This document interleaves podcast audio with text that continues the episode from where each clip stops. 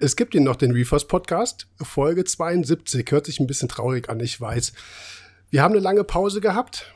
Darauf werden wir natürlich gleich eingehen. Dominik ist mit an Bord natürlich. Moin, Dominik. Hallo, Jörg.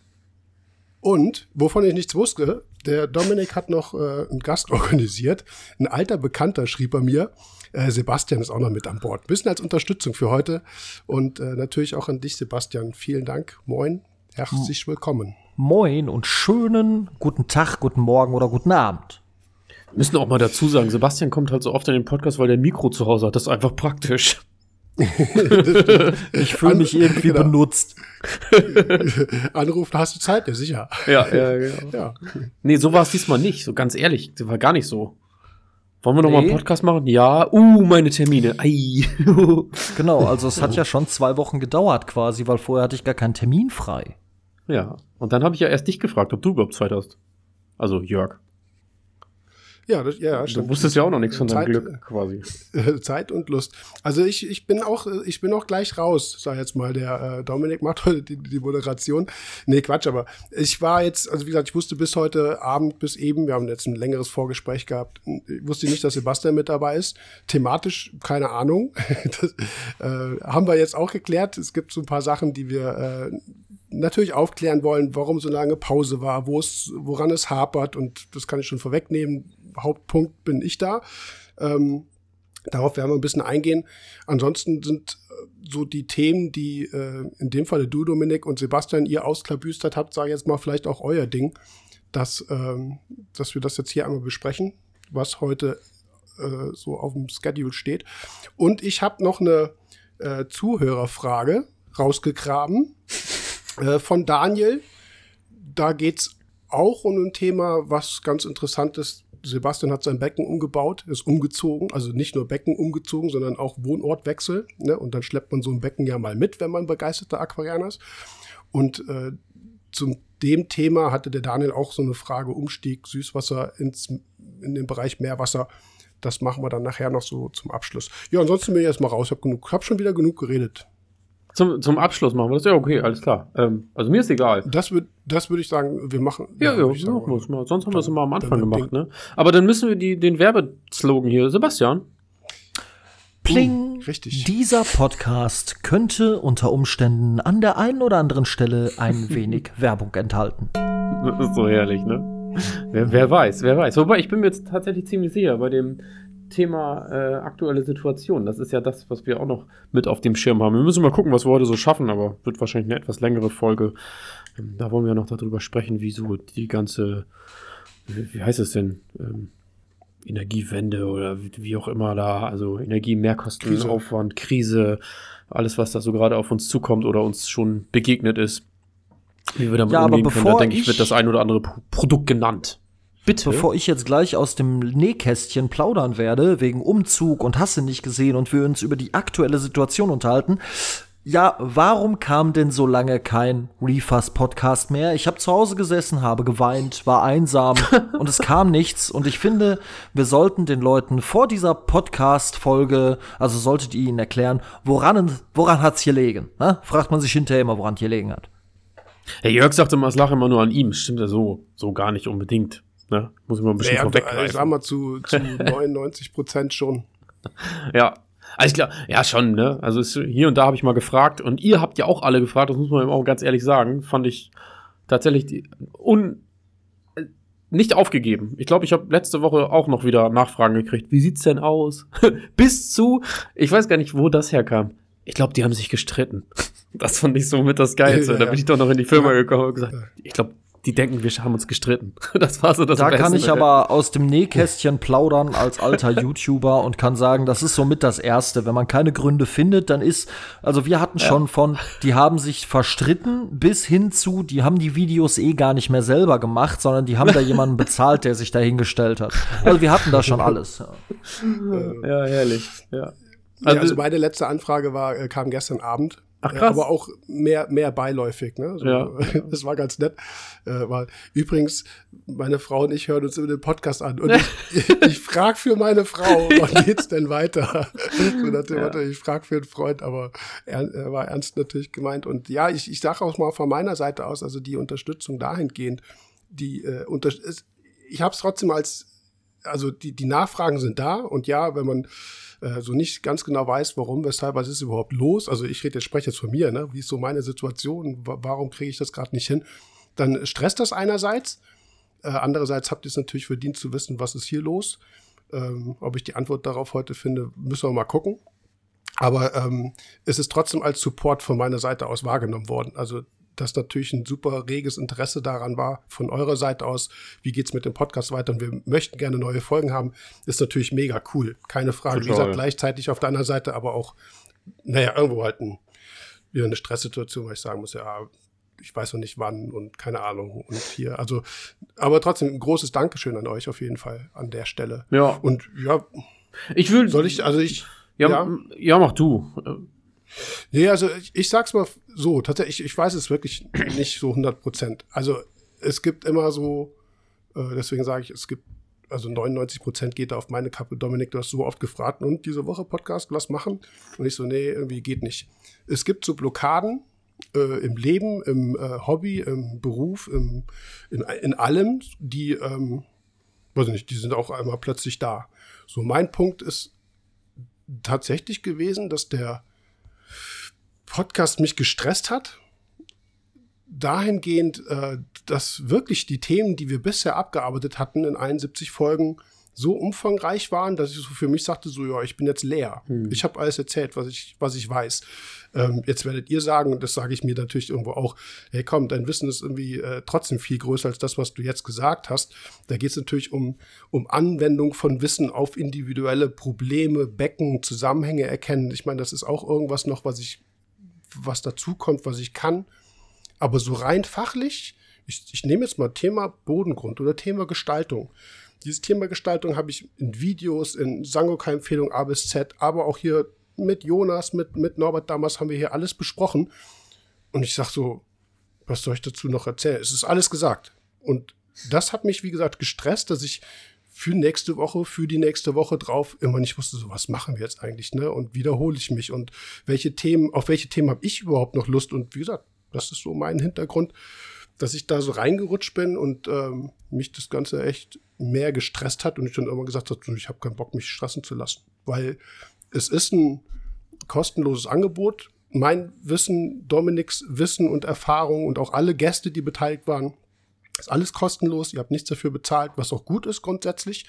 Aber irgendwo denkst du dann so, ja, jetzt ist vielleicht auch mal gut mit kostenlos. Also will jetzt nicht missverstanden werden, aber nee. irgendwo, nee, aber es ist so, wie gesagt, in dem Moment sage ich dann, sorry, es gibt kein Abos, ihr seid jetzt nicht irgendwie, ihr habt jetzt nicht irgendwie einen Premium-Account, wo ihr Geld für zahlen müsst, es gibt kein Sponsoring, es gibt keine Werbung.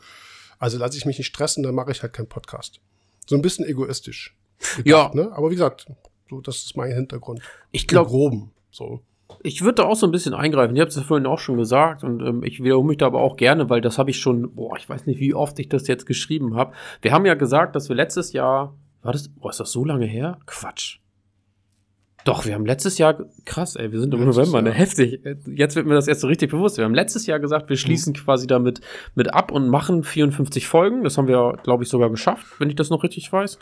Ähm, 52. Oder, oder 52, mhm. genau. Und äh, dann haben wir ja gesagt, okay, wir fahren sowieso eine etwas ruhigere Spur. Das haben wir ja quasi angemeldet. Und ich, ich bin ganz ehrlich für mich, ich habe da festgestellt, äh, wie entspannt das dann ohne Podcast war. Also ich hatte da mega Bock drauf, aber ähm, das habe ich auch, wie gesagt, das habe ich ganz vielen Leuten geschrieben, dass dieser Podcast äh, für, für mich also gute oder für uns, sagen wir es mal so zusammengefasst, äh, die Woche halt einfach mal so sechs, sieben Stunden frisst, fressen kann. Je nachdem, mhm. wenn wir Gäste haben, Vorbereitung, Mikrofon hinchecken, Generalprobe machen.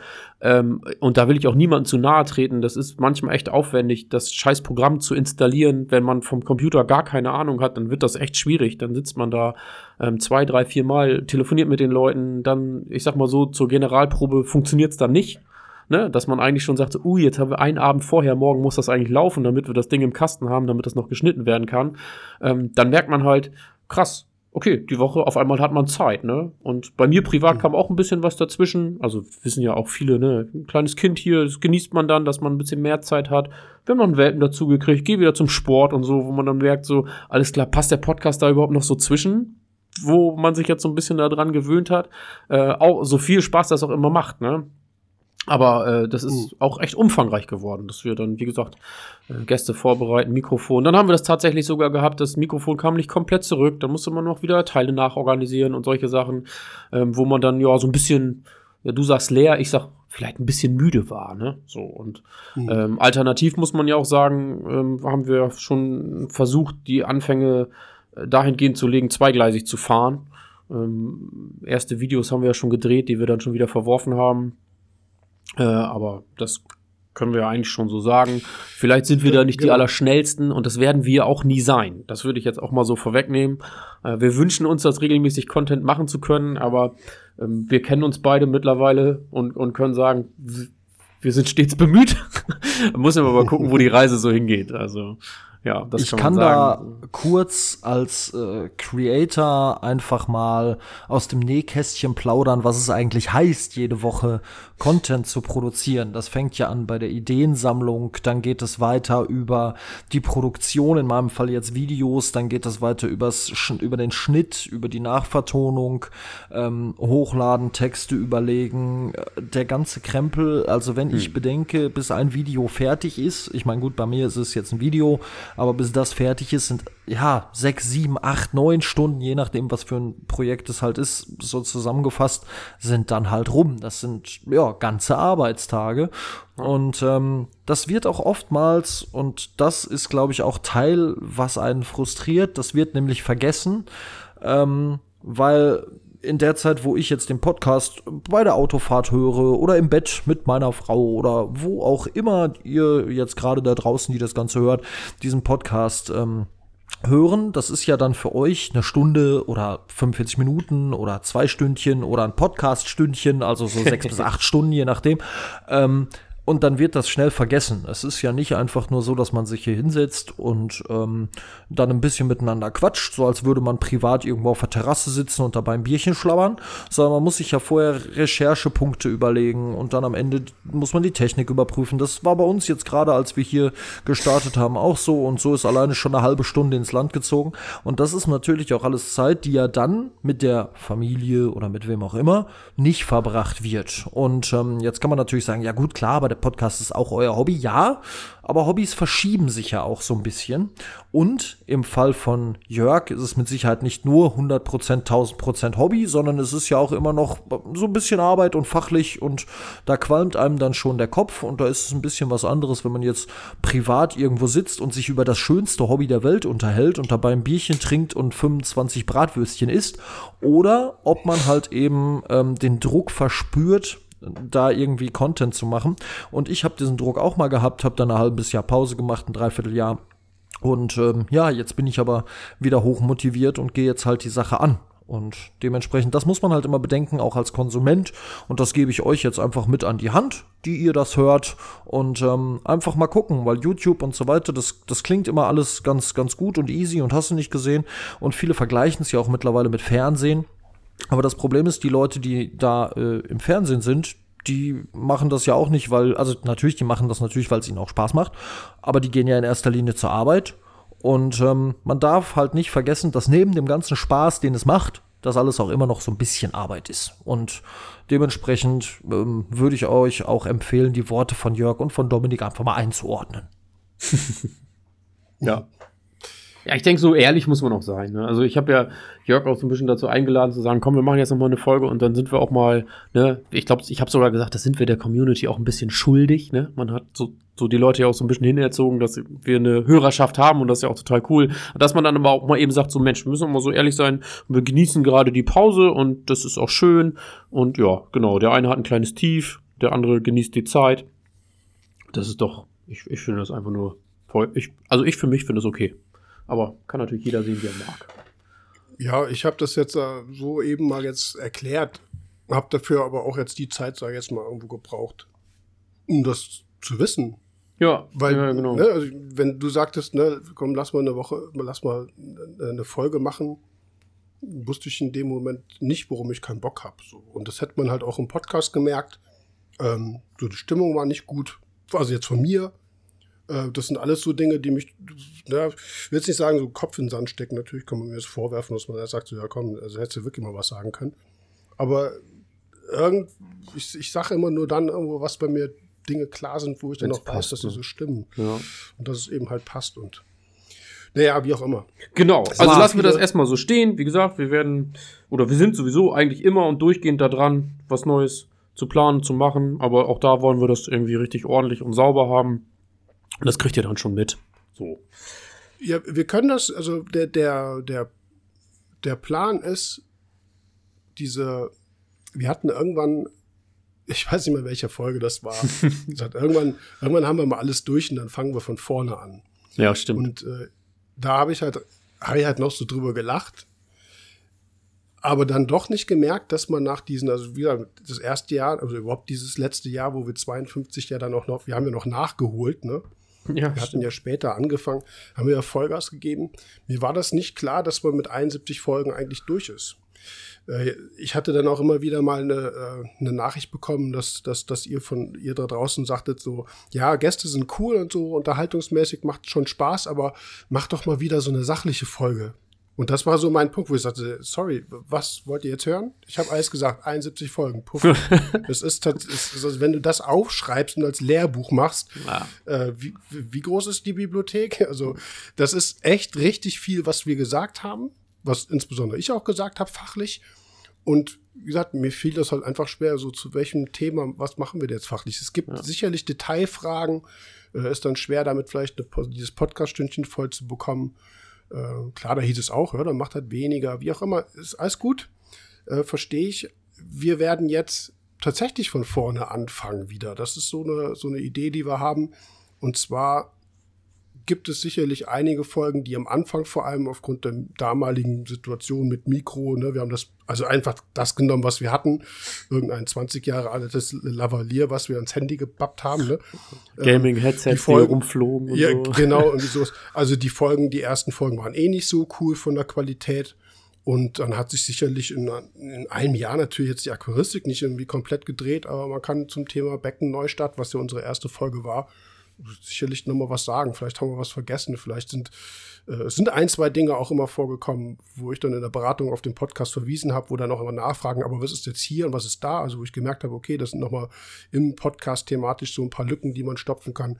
Und das wollen wir über ein, wir haben ja ein YouTube-Studio bei, bei mir in der Firma eingerichtet, wo wir wirklich noch mal massiv umbauen und auch umlackieren, also wir, Dominik hat das gemacht, umlackieren mussten, weil es optisch alles nicht gepasst hat. Also es war auch noch so ein Rückschlag irgendwo. Aber wir haben halt dieses YouTube-Studio und haben da zwei schicke Sesseln. Meine, meine aquaristische Bibliothek äh, sitzt da oder hängt da hinter uns an der Wand. Und äh, wir werden wahrscheinlich die, so die wichtigsten Folgen auf jeden Fall nochmal neu aufnehmen. Wie gesagt, ein bisschen erweitern. Nicht, dass das jetzt so eins zu eins kopiert wirkt, aber ihr werdet uns dann auf jeden Fall auch dabei sehen. Wir werden das halt filmen und dann auch auf YouTube hochstellen. Und äh, so wird der Podcast jetzt auch erstmal in der einen oder anderen Folge, sag ich jetzt mal so, weitergehen. Ne? Also wir werden diese Folgen aufbereiten. Das neue Korallenriff-Magazin ist draußen, da wollen wir wieder ein Review machen. Und äh, ja, mal gucken. Podcast-Fragen sind sicherlich äh, auch irgendwas, wo ihr uns helfen könnt, wo Ideen von euch in den Podcast reinkommen, auf die wir oder auf die ich nicht komme. Das wäre hilfreich auf jeden Fall. Also der Aufruf an der Stelle, dass ihr euch mit Podcast-Fragen beteiligt, wäre super. Ja, und du hattest noch so Ideen mit, mit QAs und so, ne? Ja, genau. Ne, ob man das dann vielleicht, wie gesagt, ähm, plattformtechnisch ändert, wenn man, wenn man, wenn die Kamera mitläuft, dann hat das ja auch nochmal einen ganz anderen Eindruck dazu. Und genau, ich denke gerade so einige Fragen, wie zum Beispiel Mischungsverhältnis oder so, ne, das könnte man dann visuell nochmal darstellen, kriegt ja einen ganz anderen Effekt dadurch, ne? Ja. Ja. Judy, ich Ja. glaube, das reicht. Ja, ich So, denke auch. Stelle, zu, Das- zu dem Thema. Genau, das lassen wir erstmal so stehen und äh, gucken, wie sich das so entwickelt und äh, ihr kriegt das ja eh mit, früher oder später. Ähm, ich würde aber tatsächlich sagen, dadurch, dass Sebastian ja da ist, äh, wir fangen dann mit dem nächsten Thema an und das ist, äh, ich habe das jetzt einfach mal Umzug 2.0 genannt, weil wir haben eine Folge Wollen gemacht. wir nicht die Energiekrise zuerst mal haben? Ja, mir ist das fast egal. Also zu beiden können, können ja alle was sagen. Ja, dann lasst uns doch zuerst die Energiekrise machen, die Ja, dann- dann vielleicht machen keine Krise ist und vielleicht doch, wir wissen es nicht. Ich habe das aktuelle Situation genannt. Ja. Ne? Ja, das trifft Also, ganz gut. Ist schon eine doofe Für alle, die Situation. in drei Jahren den Podcast hören und denken, wieso? Kilowattstunde Strom kostet nur 10 Cent. Ich weiß nicht, Gas kriegen wir geschenkt. Was ist mit euch? Wir schreiben den 8. November 22.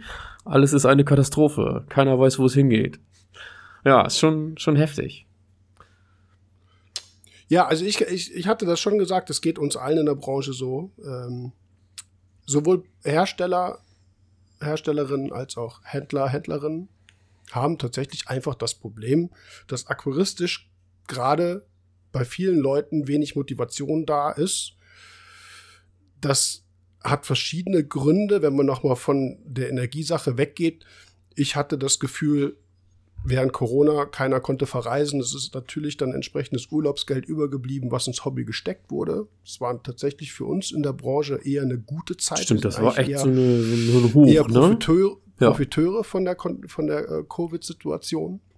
Muss man ehrlich so sagen. Mhm. Äh, klar, wenn du ein Hobby zu Hause hast, dann hast du dich darauf natürlich viel mehr fokussieren können, wo du normalerweise mit der Familie irgendwo am Strand gelegt, äh, ne, am Strand gelegt hättest. Das waren zwei Jahre, die uns reingespielt haben, hat sich dann aber natürlich auch wieder verschwer, erschwert mit Lieferproblematiken, Teuerungen, die auch dann schon natürlich anfingen. Also ja, so, so, ein, so ein zweiseitiges Schwert. Ne? Auf der einen Seite war, wie gesagt, hobbymäßig der Fokus sehr da, einfach weil die Zeit auch da war.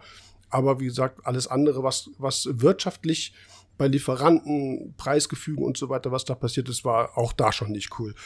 Jetzt halt glaube ich, dass das halt auch irgendwo schon öffentlich diskutiert wurde an der einen oder anderen Stelle, dass wirklich, dass ihr auf, dass ihr anfangt, eure Becken abzubauen. Weil es einfach, weil, ne, es, werden andere Prioritäten gelegt, es wird äh, Energie gespart. Und so fängt man halt an zu sparen bei dem, was am meisten Energie zieht und wo man tatsächlich ja vielleicht darauf verzichten kann. Ne, ist halt ein Aquarium, ne? Und das, das merken wir alle. Es gibt Händler, die hatte ich auch schon, das war in dem Falle auf Insta ein, äh, ein Süßwasserhändler, der sagte, wir haben zwar, wir sind zwar auch Hersteller, ich glaube, die machen auch Lampen oder irgendwelche LED-Cluster, irgendwie sowas. Äh, die werden also den Herstellungsbetrieb weiterführen, hatten aber ein Ladengeschäft aufgebaut, irgendwo, ich weiß nicht, im Ruhrgebiet irgendwo. Ich weiß auch nicht mehr, wie der Laden hieß. Der dann halt so ein bisschen emotionales Video gemacht hat, sagte, sorry, wir müssen den Laden zumachen, ihr kommt einfach nicht mehr. Ne? Wir haben hier Anlage stehen, kostet alles nur Geld und ihr kauft nicht mehr. Also machen wir den Laden zu. Und das passiert. Ne? In der Meerwasseraquaristik, in der Süßwasseraquaristik, Teich, weiß ich nicht. Aber ähm, ja, ist nicht gerade cool, gerade so für uns. Ne? Das, das muss man auf jeden Fall schon sagen. Und ähm, ja, keine Ahnung, wie das so weitergeht. Das wissen wir tatsächlich alle nicht. Ja, das kann man so sagen. Es ist eine krasse Zeit. Sebastian und ich, wir haben ja so auch immer mal so losen Kontakt und auch äh, andere Gäste, die hier im Podcast waren, mit denen ist man ja auch irgendwie immer in Kontakt und ähm, also der Austausch da ist schon so, dass man sagt, so, Sebastian, du hast auch eine ziemlich klare Meinung zu, sagst auch, dass wir, ich sag mal jetzt so im Zeitraum XY in einem Jahr sieht alles schon ein bisschen anders aus, dann wird es den einen oder anderen Laden nicht mehr geben und der ein oder andere Händler wird vielleicht nicht mehr da sein und der ein oder andere Hersteller wird vielleicht auch sagen, schwierig, muss ich gucken, ob wir das überhaupt können oder ob das läuft. Ähm, Ja, also ich kann aus, ich ich habe zwei, zwei relativ klare Meinungen. Ähm, die erste ist, dass ich halt wirklich davon ausgehe, dass viele kleinere Händler ähm, oder welche, die halt ihr Kerngeschäft nicht ausgebaut haben, ähm, um es mal vorsichtig auszudrücken, die werden wahrscheinlich, wenn jetzt nicht irgendwie was passiert, werden die irgendwann sagen, so hier, du, pass mal auf, es rechnet sich überhaupt nicht mehr. Ich müsste meine Korallen für 300 Euro Tier verkaufen. Dann, die Leute haben eh weniger Geld, die geben es nicht mehr aus. Ähm, dann mache ich den Laden lieber zu. Und die zweite relativ klare Meinung, auch um das direkt von Jörg aufzugreifen, mit ähm, die Leute machen alle ihre Becken zu. Ja, aber da sehe ich bis jetzt noch, und das tut mir leid, wenn ich das so direkt sage, aber ich behaupte jetzt einfach mal, bei 80 Prozent von den Becken, die ich so sehe, die man kaufen kann, denke ich mir so, Alter, das hättest du besser vor einem Jahr schon abgebaut. Und das ist auch so meine, meine Hoffnung, dass die Leute, die halt wirklich ähm, für das Hobby brennen, dass die es natürlich weiter betreiben. Aber bei vielen, da denke ich mir nur so, boah, pfuh, Alter, dafür würde ich dir keine 100 Euro mehr geben. So nach dem Motto, ne? Also so eine Palette in 50 Litern oder so. Also Ja. ihr wisst, was ich meine. ja. Also ja auch so eine Geschichte, also ich habe das so in die Notizen geschrieben, so unsere Einschätzung zu den Preisen Hardware, Fische, Korallen und Co. Ähm, ne, wir haben vorhin kurz drüber gesprochen, natürlich ist es vielleicht so ein, ne, ich, ich nenne das jetzt so mal Ross und Reiter, ein Hersteller wie, wie Jörg, der, der eben einfach nur, nur, ne, also es soll jetzt überhaupt nicht irgendwie böse klingen oder so, Produkte herstellt und äh, firmentechnisch jetzt nicht den höchsten energetischen Aufwand betreiben muss, um das zu machen, äh, ist ja eine ganz andere Geschichte, als wenn ich eine riesengroße Korallenzuchtanlage habe, wie zum Beispiel Joe, den wir auch im Podcast hier hatten, der irgendwie noch ähm, viel mit T5 macht, Röhrenwechsel hat, Energiekosten hat, die ja wirklich, ähm, ich, ich weiß gar nicht, wie es im, im gewerblichen Bereich ist, aber auch da werden ja die Energiekosten, also die steigen und, und das Land ruft dazu auf, Energie zu sparen. Wie sollen wir das machen? Wie sollen wir Energie sparen? Und wie sollen Läden dann sagen, wenn die, wenn die Stromkosten auf einmal, Strom- und Heizkosten, das kommt ja beides irgendwie dazu, oder auch Kühlkosten, je nachdem, wenn die auf einmal, das wären ja Stromkosten, ähm, wenn die auf einmal das Doppelte kosten, so, ne, dann muss ich das auf, die, auf das Produkt umlegen. Und das ist im Endeffekt, muss das der Kunde zahlen, der aber gerade in der Inflation hängt und sich sagt, ey, die Milch ist teurer geworden, das Autofahren ist teurer geworden, Sprit ist teurer geworden, Unterhaltskosten sind teurer geworden. Äh, wie soll ich euch denn jetzt noch mehr zahlen? So, ne? Das ist, das ist schon echt ein Teufelskreis, der da so einhergeht. Und, äh, ja, und da kann da ist dann die Frage, äh, wird das zum Luxushobby, ne? Da kann ich dann als Selbstständiger sprechen und kann halt sagen, jo, auch wir müssen natürlich unsere Preise anpassen. Hm. Das Problem ist halt, du musst halt die Balance finden. Du musst halt gucken, hey, okay, ich müsste die Preise jetzt, ich nehme jetzt einfach eine Fantasiezahl, du müsstest die Preise jetzt 50 Euro für dein Produkt erhöhen, aber wenn du das Produkt 50 Euro teurer machst, dann kauft's ja erst recht keiner. Richtig, also genau. erhöhst es nur um 20 und ja. sagst, ja, okay, und dann kauft's der eine oder andere noch, aber du bleibst diese 30 Euro Differenz, die sind ja nicht weg hm, sondern genau. die sind dann am Ende des Tages halt nicht bei dir, um deine Stromkosten zu bezahlen. Aber nee. so rechnest du halt quasi spitz auf Knopf ja. und sagst, so könnte es vielleicht funktionieren. Ja, genau. Der eine oder andere hat vorher gut Marge gemacht und sagt, ich kann ein bisschen was abknapsen. Und die, die gerade spitz auf Knopf kalkuliert haben oder sogar gerade einen neuen Laden aufgemacht haben, investiert haben, die sind ja darauf mhm. angewiesen. Die, äh, die haben Kredite abzuzahlen. Ja, das ist schon Mieten, ne? Das sind alles laufende Kosten, die da sind. Ne? Ja. Hm.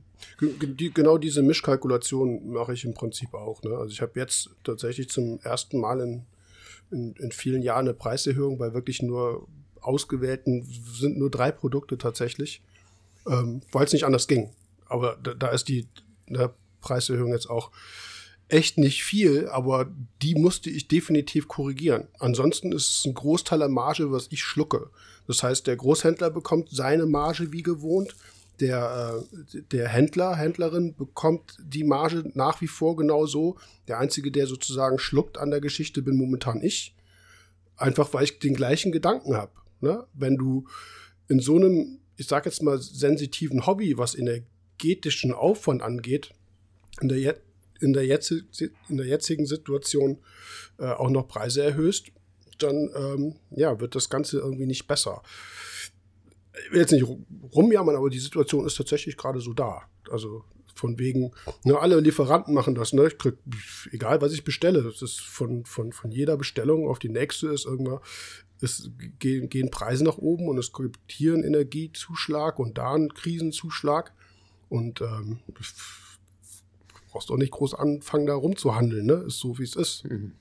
Nee, nee. Ja. Das, ist, das ist so. Und naja, wir müssen nur zu den ja. Spritpreisen gucken. Die haben sich mal eben in den letzten Jahren tatsächlich ja, ich weiß gar nicht, müsste, müsste ich auch mal drüber nachdenken, aber die haben sich tatsächlich fast verdoppelt. Ne? Also das es, wird es alles umgelegt. Genau, es sind nachvollziehbare Erhöhungen tatsächlich. Mhm. Es gibt die eine oder andere ähm, Sache, wo ich sage so, okay, bist du dir sicher, dass es wirklich teurer geworden ist oder nutzt die Situation aus? Also das will ich jetzt ja. niemandem zu nahe treten. Also jetzt, ich sag mal von Lieferantenseite her. Aber ähm, wenn DHL und DPD mir sagt, sorry, kann ich nicht mehr machen, ja. und ich fahre selber in eine Tanksäule, dann sage ich, ja. alles klar, ich weiß, weiß kann Bescheid. Ich, kann ich verstehen. Ist, ist so. ist, ne? so, ist so. Ähm, hatte jetzt, jetzt einen Fall, also ich nenne natürlich keinen Namen und sowas, ne? Eine Bestellung, die halt, die, die halt nicht irgendwie ausgeliefert werden konnte, wegen, ne, war gerade der Kunde nicht zu Hause und ich weiß nicht, fährt in Urlaub jetzt wie auch immer, kann auf jeden Fall das Paket nicht abholen. Und meinte, ja, schickst es halt nochmal neu raus. Normalerweise bei, das ist auch ein guter Kunde, Stammkunde, mache ich das, ne? Da hab ich gesagt, so, ey, sorry, äh, wir, ich habe dann da angerufen, ne, bei dem Pickup-Store gesagt, hier kannst du es eben halt noch bis dann und dann liegen lassen. Der Kunde holt sich das raus, weil jetzt mal eben was nochmal neu verschicken. Ich habe ihm gesagt, ey, sorry, ich habe ihm den Preis genannt, den ich zahle netto, ne? Äh, dafür schicke ich das Paket, das habe ich früher gemacht. Jetzt sage ich so, nee, äh, guck, mhm. dass du das Paket abholst und ich organisiere, dass das noch ein bisschen länger da liegen bleibt, bevor es zu mir zurückkommt. Das sind halt einfach, wie gesagt, mittlerweile Kosten, wo ich auf die Gewinnkalkulation echt gucke und, und wirklich schaue, was bleibt denn da jetzt noch über? Mhm. Ne? Und kann ich das machen oder nicht? Äh, also wie gesagt, es ist eine schwierige Situation für uns alle. Äh, wir wollen, glaube ich, aber auch, das habt ihr ja vorbereitet, so die ein oder anderen äh, Tipps mal tatsächlich nennen, wo man dann wirklich dann sparen kann. Wir hatten das ja in der Tolga-Folge schon, äh, wo wir so ein bisschen drüber auch äh, belächelt, da ging es ja schon los, äh, wo wir sagten, na komm, ne, LPS-Becken, du brauchst wenig Licht, äh, die Verbräuche von ihm sind total niedrig, weil LPS nicht, nicht wachsen wie eine, wie eine Acro oder wie eine Monty mhm. halt. Ne? Also, wo man sagte, bevor ihr ganz aufhört, macht euch doch ein Weichkorallen- oder LPS-Becken, ne? bleibt beim Hobby, geht von den, von den High, von diesen hochenergetischen Tieren sozusagen weg, die super viel Licht brauchen, die, die Kalk verbrauchen ohne Ende. Äh, bevor er aufhört, wäre das ja eine Option. Aber es gibt ja auch so ein paar Bereiche, die man echt jetzt hier mal ansprechen kann, wo man sagen kann, okay, worauf kann ich verzichten? Ja, genau. Hast, also hast du in den, ja. Ich muss ganz ehrlich so dazu sagen, ich bin eigentlich immer jemand gewesen, der gesagt hat, so, äh, wenn du das Hobby betreiben willst, musst du halt auch die eine oder andere Mark auf der Kante haben. Da, sonst geht das einfach mhm. nicht, ne? Weil wir pflegen Tiere und die Grundeinstellung würde ich auch erstmal beibehalten. Ich finde das halt total wichtig. Ich kann halt nicht sagen, äh, ja, ich will das irgendwie machen und dann, natürlich kann ich sagen, ich kann auch ein Low-Budget-Becken aufstellen, das will ich überhaupt nicht in Frage stellen, das habe ich damals auch gemacht, man muss nicht immer High-End sein und das teuerste vom teuersten, aber trotzdem muss es irgendwie in einem Rahmen sein, wo man sagt, ey, wenn hier was schief geht, muss ich das auffangen können, so, ne, das, das äh, darf man einfach nicht vergessen, so. Trotz alledem haben wir gesagt, es gibt ja ein paar Faktoren, die kann man berücksichtigen, wenn man zum Beispiel eine Beckenplanung hat oder wenn man, wenn man neu aufbaut oder wenn man sowieso gerade umrüstet äh, um eben laufende Kosten zu senken. Und ich finde das überhaupt nicht verwerflich. So. Ne? Nee, also, dass man. Also, ich finde halt auch. auch ich Erst Jörg. Sebastian, ja, nee, also ich will dir eigentlich nur, ähm, also dich damit äh, nicht unterstützen, aber das unterstreichen. Ich glaube auch ein erheblicher Teil der Becken, die jetzt abgebaut worden sind, ist auch mein Empfinden so, die standen vorher schon echt mies. Und dann kommt irgendwann der Partner an und sagt, ey, ne, entweder, ne, also jetzt weg. Geh jetzt einkaufen? Noch, ne, ja, ich mache hier was. Ja. Da. Bitte? Entweder einkaufen oder ja. Becken weg. Ja, du ja. hast dann eben, dann kommt halt noch ein Druck von außen jetzt eben halt noch mehr dazu, als einer, der vielleicht vorher so schon da war. Ich glaube, wenn du ein richtig schickes Becken hast, ja, dann wird, ja. wirst du dir zehnmal überlegen, ob du es wirklich abbauen willst. Genau. Ähm, sofern du es dir wirklich äh, leisten kannst, keine Frage. Aber da gebe ich Sebastian absolut recht. Und dann hatten wir noch im Vorgespräch auch, ne, wenn wir sagen, ne, was ist denn mit den, mit den Becken 1000 Liter plus? Ja. Und da habe ich auch gesagt, sorry, die Leute, die so Becken haben, oder du hattest gesagt, ähm, Dominik, entweder sind die sowieso finanziell abgesichert oder wie wir es ja zum Beispiel bei Martin hatten, äh, Kun äh, Kunkelnick, äh, dann ist, ja. steht das Ding halt, äh, Kunzelnick, sorry, steht halt in einem Neubau mit einer Photovoltaik und die Leute sagen so, Strom ist mir egal, da habe ich oben auf dem Dach amortisiert sich. Wenn es denn so lange hält, das ist ja immer noch der Punkt, aber ist egal. Das sind natürlich so Becken, sage ich jetzt mal, die sind fast schon habe ich das Gefühl, ein bisschen safe, weil die Leute betrifft es meistens fast eh nicht. Ja, weil sie dann eher finanziell Gründen. unabhängig sind, ne? Die sagen sich dann, ja. Wir reden jetzt, genau, wir reden jetzt so in diesem Bereich. Ich glaube auch nicht Nano. Nano ist auch, glaube ich, ganz ehrlich. Ziemlich safe. Die meisten, ja. die vielleicht jetzt abbauen, äh, stellen sich vielleicht noch ein kleines hin. Wir ja. reden jetzt mal zwischen dieser typischen Marke 300 bis 700 oder 800 Liter. Würde ich jetzt auch sagen, so der Klassiker, ne? Dabei, die jetzt weg sind, ja. Und da bist du ja auch bei Anschaffungskosten, ne? also wenn du ein Nanobecken hast oder überhaupt ein Becken hast, dann hast du die Anschaffungskosten. Ich könnte mir auch vorstellen, dass viele einfach reduzieren und sagen, ne, ich kaufe eine neue Lampe, den Rest habe ich irgendwie, so, das, das kriege ich hin und dann mache ich halt ein kleineres Becken draus oder wie auch immer. Ne? Hm, so. Oder verkaufen was und verkaufen sich für das Geld, was sie dann halt, ne, kaufen sich dann halt anderes Equipment, das könnte ich mir auch vorstellen. Aber ich glaube auch, so diese Tausender-Marke, das ist noch das, was in dem privaten Umfeld viel zu sehen ist, was sich Leute auch hinstellen, die ähm, ja, wie soll man das sagen, die finanziell nicht unabhängig sind oder nicht so abgesichert sind, die wirklich am Monatsende dann nochmal gucken, so, uh, ich muss jetzt einen großen Wasserwechsel machen oder was. Das Becken schluckt nochmal 300, 400 Euro, die dann auch sagen, ey, vorher hatte ich die vielleicht über. Äh, und jetzt ist das eigentlich das Geld, was ich nächsten Monat noch ganz gut gebrauchen könnte, so, ne? Weil, keine Ahnung, Auto muss auch in die Werkstatt oder Stromkosten sind gestiegen oder, oder, oder. Und ich glaube, so Becken ab 1500, 2000, 3000 Liter, das sind selten Becken, die man in normalen Haushalten, sag ich mal so, sieht. Ähm, da sind dann, also da spielen dann die Finanzen nicht mehr die allergrößte Rolle, glaube ich. Hm. Ja. So, Sebastian, ja. sorry. Ja, nee, alles gut. Also ich äh, würde mal äh, anfangen äh, beim Thema Sparen und als erstes werfe ich etwas in den Raum, was wir hier bei diesem Podcast schon häufiger mal gehört haben. Und das ist, wer billig kauft, kauft zweimal. Und ich ja, habe das gut. tatsächlich tatsächlich gemerkt, ähm, bevor ich zu einem weiteren Thema komme, nämlich was zum Teufel hängt ihr euch alles ans Becken dran? Ähm, aber erstmal ist dieses, wer billig kauft, kauft zweimal. Wenn ich mir angucke, wie solche Rückförderpumpen, also wir, ne, wir müssen uns, wir müssen ja unterscheiden. Es gibt Dinge, die laufen vielleicht zwölf Stunden am Tag, dann gibt es Leute, äh, Dinge, die laufen ähm, nur bei Bedarf und dann gibt es Dinge, die laufen 24 Stunden am Tag. Äh, Abschäumer, Rückförderpumpen, Strömungspumpen.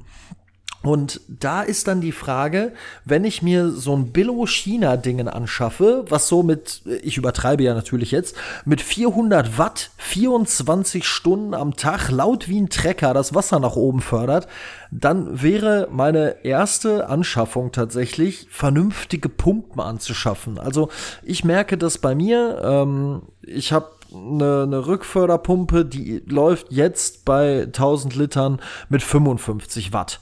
Ich hatte davor eine, ähm, die war deutlich günstiger und die lief mal eben mit 85 Watt.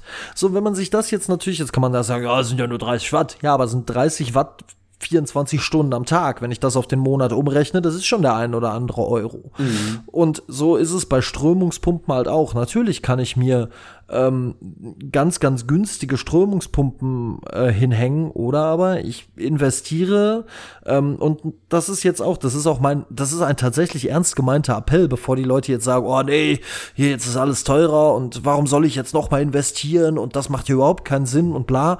Ähm, also derjenige, der das Hobby wirklich mit Herzen betreibt, und äh, bei dem es auch funktioniert, aber der wirklich jetzt halt sagt, meine Güte, ich, ich weiß nicht, wie ich das alles leisten soll. Ähm, und da auch hier noch mal so zwischendurch, ich habe Hoffnung, dass sich das Ganze entspannt und das wird sich auch entspannen. Ist jetzt halt so eine Phase und ich kann natürlich auch jeden verstehen, der jetzt sagt, ach du Scheiße, wie soll ich jetzt, oh, Achtung, Piep, äh, wie soll ich jetzt meine, meine Gasrechnung bezahlen und gleichzeitig das Aquarium und Strom und ähm, das kann ich alles verstehen, aber man gibt ja damit auch so ein Teil auf und wenn ich sehe, wie viele Leute dieses Hobby mit einer unfassbaren Begeisterung betreiben, dann mhm. es mir halt in der Seele wehtun, wenn die aufhören und da würde ich wirklich vorher drüber nachdenken über Neuanschaffungen, auch wenn es natürlich im ersten Moment so überhaupt keinen Sinn macht, dass man sagt, ja mein Gott, das wird ja eh alles teurer, aber warum soll ich, warum soll ich mir jetzt was Neues anschaffen? Ähm, sondern da ist es eher tatsächlich so das Gegenteil, dass ich sage, hey, dann guck mal, ob du nicht so und so viel Euro im Monat, wenn du es jetzt neu anschaffst, ähm, wie viel du dadurch sparst. Weil wenn ich bedenke, ich habe jetzt natürlich auch, ich habe mit Dominik mal gequatscht, ähm, zwischendurch und habe jetzt auch zum ersten Mal, weil es jetzt interessiert es mich tatsächlich, ähm, hier so ein, so ein, wie viel Kilowatt das Ding im Monat verbraucht und habe da so ein Ding an die Steckdose geklemmt und habe geguckt und war einfach richtig erstaunt. Ich meine, jetzt reden wir davon, das Aquarium braucht 180 Kilowattstunden im Monat. Jetzt denkt man im ersten Moment, ach du Scheiße, so, aber 180 Kilowattstunden auf den Monat gerechnet, ja, äh, finde ich okay bei 1000 Litern. Klar, wenn das jetzt ein Normalsterblicher hört, der dieses Hobby so gar nicht hat, der wird sich natürlich denken so, boah, bist du wahnsinnig, ich brauche im Monat, ne, was weiß ich, 300 fürs ganze Haus. Äh, ja, aber ich bin eigentlich sehr zufrieden und das schiebe ich auf die etwas teurere Technik. Du hättest früher über dem Becken zweimal 400 Watt HQI gehabt, plus ja, ähm, auf der einen, auf der hinteren und Vorderseite noch irgendwie 58 Watt T8 oder so. Dann hattest du damals irgendwelche weiß ich nicht, äh, Powerhead-Pumpen oder irgendwie sowas als Strömungspumpen, die irgendwie nichts geleistet haben und irgendwie auch schon ihre 35, 40, 50 Watt hatten. Also, ja, ja, du, das, ist, das ist immer so ein Vergleich, der ist total bescheuert eigentlich. Aber äh, wir haben schon mittlerweile richtig leistungsfähige Technik in allen Bereichen, die auch auf, äh, Ener äh, auf, auf Leistungsaufnahme getrimmt sind. Ne? Ja. Das stimmt schon. Aber ähm, ja, jetzt haben wir nämlich zum Beispiel eben schon mal angesprochen, ne? wenn, wenn du jetzt ein Korallenzüchter bist, der also die Muttertiere 15 Jahre lang unter T5 hatte. Machst du das? Gehst du dann hin und sagst so, äh, ich, ich investiere jetzt in, in LEDs, mit denen ich selber keine Erfahrung habe und ruiniere möglicherweise meinen kompletten Bootstock? Weiß ich nicht, ne? So, also das ist jetzt wieder ein bisschen gewerblich, ne? Keine Frage, aber also ne, unabhängig jetzt vom Privathaushalt. Aber es gibt so Veränderungen, zum Beispiel Thema Licht, wo man sagt, so ich steige jetzt von, von meinen altbekannten T5 um, weil die sind einfach zu viel. Ne? Ich habe ja 8 mal 54 Watt T5 drüber und ich nehme mir jetzt hier dreimal Philipp Coral Care, die du hast, zum Beispiel, Sebastian. Ne? Ja, das ist halt noch diese inhaltliche Komponente, die dazukommt. Du weißt nicht, was passiert, wie gehe ich mit LEDs um, äh, was sagen die Tiere dazu, die das überhaupt nicht kennen und so weiter. Ne? Also das will ich schon auch noch dazu ergänzen, dass das vielleicht abgesehen vom, vom, vom erstmaligen Kostenaufwand auch noch ein Punkt ist, wo viele Leute Bauchschmerzen mit haben, ne? Selbstverständlich. Ne? Also es ist jetzt natürlich so, dass man darüber auch natürlich diskutieren kann. Jetzt ist die Frage, kann man das natürlich umgewöhnen und auf gewerblicher Seite ist es sowieso noch mal äh, eine ganz andere Nummer. Wobei ich auch da sagen muss, es gibt ja genügend ähm, Farmen, nenne ich es jetzt einfach mal, die gezeigt haben, so die mit dem Lauf der Jahre gezeigt haben, dass der Umstieg bei denen geklappt hat. Jetzt ist natürlich klar, dass man da mit Bauchschmerzen drangeht. Ne? Aber ich sag mal, ähm, wenn ich jetzt von dem wirklichen Privatmenschen ausgehe, ähm, da würde ich dann eher sagen, hey, bevor du alles vor die Wand fährst oder bevor du alles, bevor du alles jetzt quasi aufgibst, äh, entweder ne, verkleinern oder halt wirklich dann noch mal in Technik investieren. Ähm, ne, das, das ist halt so, ist natürlich auch so ein Zwiespalt. Ne? Keiner kann natürlich sehen, wohin geht die Reise. Wenn jetzt die Kilowattstunde drei Euro kostet, ja, dann werde ich mir wahrscheinlich auch überlegen, ob das noch ein richtiges Hobby ist. Aber ähm, davon gehe ich tatsächlich persönlich jetzt einfach mal nicht aus. Ja, aber es ist ja auch so ein bisschen der Ansatz dahinter zu sagen, wenn man, also wenn ich zum Beispiel sag ich plane irgendwie mit irgendjemandem Becken, dann würde ich vielleicht auch eher dazu raten zu gucken, zu, als ich nehme mal ein Beispiel, ich glaube, boah, ich müsste jetzt auch gucken, aber ich glaube, eine MP40 hat irgendwie eine maximale Stromaufnahme von 21 Watt und hat echt Alarm dahinter. Gut, dann kostet die Neupreis aktuell, muss ich auch lügen, müsste ich jetzt auch gucken, das wisst ihr wahrscheinlich sogar besser, noch 400 Euro. Ne, da kann ich dann natürlich sagen, ja, ich, ich habe andere Pumpen am Markt, die haben vielleicht 40 Watt, das ist das Doppelte und die Kilowattstunde steigt, wenn ich das dann auf 5, 6, 7 Jahre betrachte, dass ich die Pumpe damit betreibe, dann hole ich das auch irgendwo wieder raus. Also ähm, da würde ich dann halt tatsächlich, glaube ich, auch gucken, dass ich gerade so diese Dauerläufer, dass ich die energetisch eben, ja, dass ich die optimiere, ne? Oder eben ähm, Rückförderpumpen zum Beispiel ist für mich auch immer wieder ein Thema. Das haben wir, glaube ich, auch schon in der einen oder anderen Folge mal besprochen, dass man da eben guckt, ähm, wie viel Druck brauche ich das haben wir auch schon gesagt, wegen des Auslieterns und so. Ähm, aber da wirklich dann auf Steigdiagramm zu gucken und brauche ich da eine 8000er, wenn ich eigentlich nur ein 500 Liter Becken habe? Was kommt dann oben an? Was sagt das Steigdiagramm? Was sagen die Erfahrungen? Oder ähm, reicht da vielleicht auch irgendwie eine, eine Eco von, von RE, wo man sagen kann, okay, die hat zwar nur, die hat 25 Watt Aufnahme, bei voller Leistung, ähm, aber dann kommen da oben immer noch irgendwie 3.000, 4.000 Liter an und wenn ich dann noch ein bisschen Abzüge reinrechne, dann, dann ähm, komme ich damit klar. So, ne? Das ist, also ich denke, man kann technisch schon ein bisschen was machen. Ist vielleicht nicht viel, äh, ich würde das aber trotzdem nicht irgendwie als Tropfen auf einen heißen Stein betiteln, weil also gerade mit Licht und den Dauerläufern lässt sich da schon was optimieren. Also gerade wenn man noch in der Neuanschaffung ist, ne? Und mir ist natürlich klar, das ist natürlich ein total kontroverses Thema. Weil Absolut. am Ende des Tages reden wir immer noch von einem es, es klingt Hobby. jetzt halt hart, ja. aber ja, wir reden von einem, von einem Luxusproblem. Richtig, ja? ja. Ähm, weil natürlich, es gibt, es gibt Menschen in diesem Land, die wären froh, wenn sie sich darüber gerade Gedanken machen müssten, wie sie im Evers-Aquarium umbauen möchten. Und ich möchte auch nicht, dass dieser Eindruck entsteht, dass das jetzt in diese Richtung geht oder so. Nein, aber das hier ist ja halt der, der, der Hobby, der Hobby-Podcast und deswegen muss man sich damit halt mal auseinandersetzen. Und das ist mir jetzt aber trotzdem wichtig, dass man das mal klar, klar auch anspricht, dass es ja, ja natürlich. weitreichendere Folgen hat. Ja, aber das gehört ja zum Hobby auch dazu. Ich denke, ne, das ist ja das, was ich auch gesagt habe. Jeder, der sich so ein, so ein Becken hinstellt, sollte sich darüber bewusst sein, dass man hier und da nochmal so einen Notgroschen hat, der vielleicht auch ein bisschen größer sein darf. So, ne? Ja.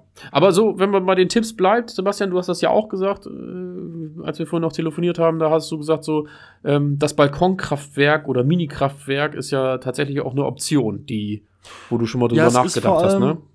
Also genau, es, es ist halt vor allem so, dass man halt sagt, okay, jetzt eine Photovoltaik aufs Dach, vielleicht wohne ich auch in einer Mietwohnung, dass ich das halt gar nicht kann. Aber es gibt mittlerweile halt wirklich Lösungen, ähm, wo ich für in Anführungsstrichen relativ kleines Geld relativ viel bekomme. Es gibt ähm, halt solche kleinen Balkonkraftwerke, die muss ich bei meinem Energieversorger nur anmelden. Also da muss ich nichts für bezahlen oder sonst was, sondern die muss ich anmelden. Die musst du nicht Und steuerlich durch die Bücher führen, meinst du, ne?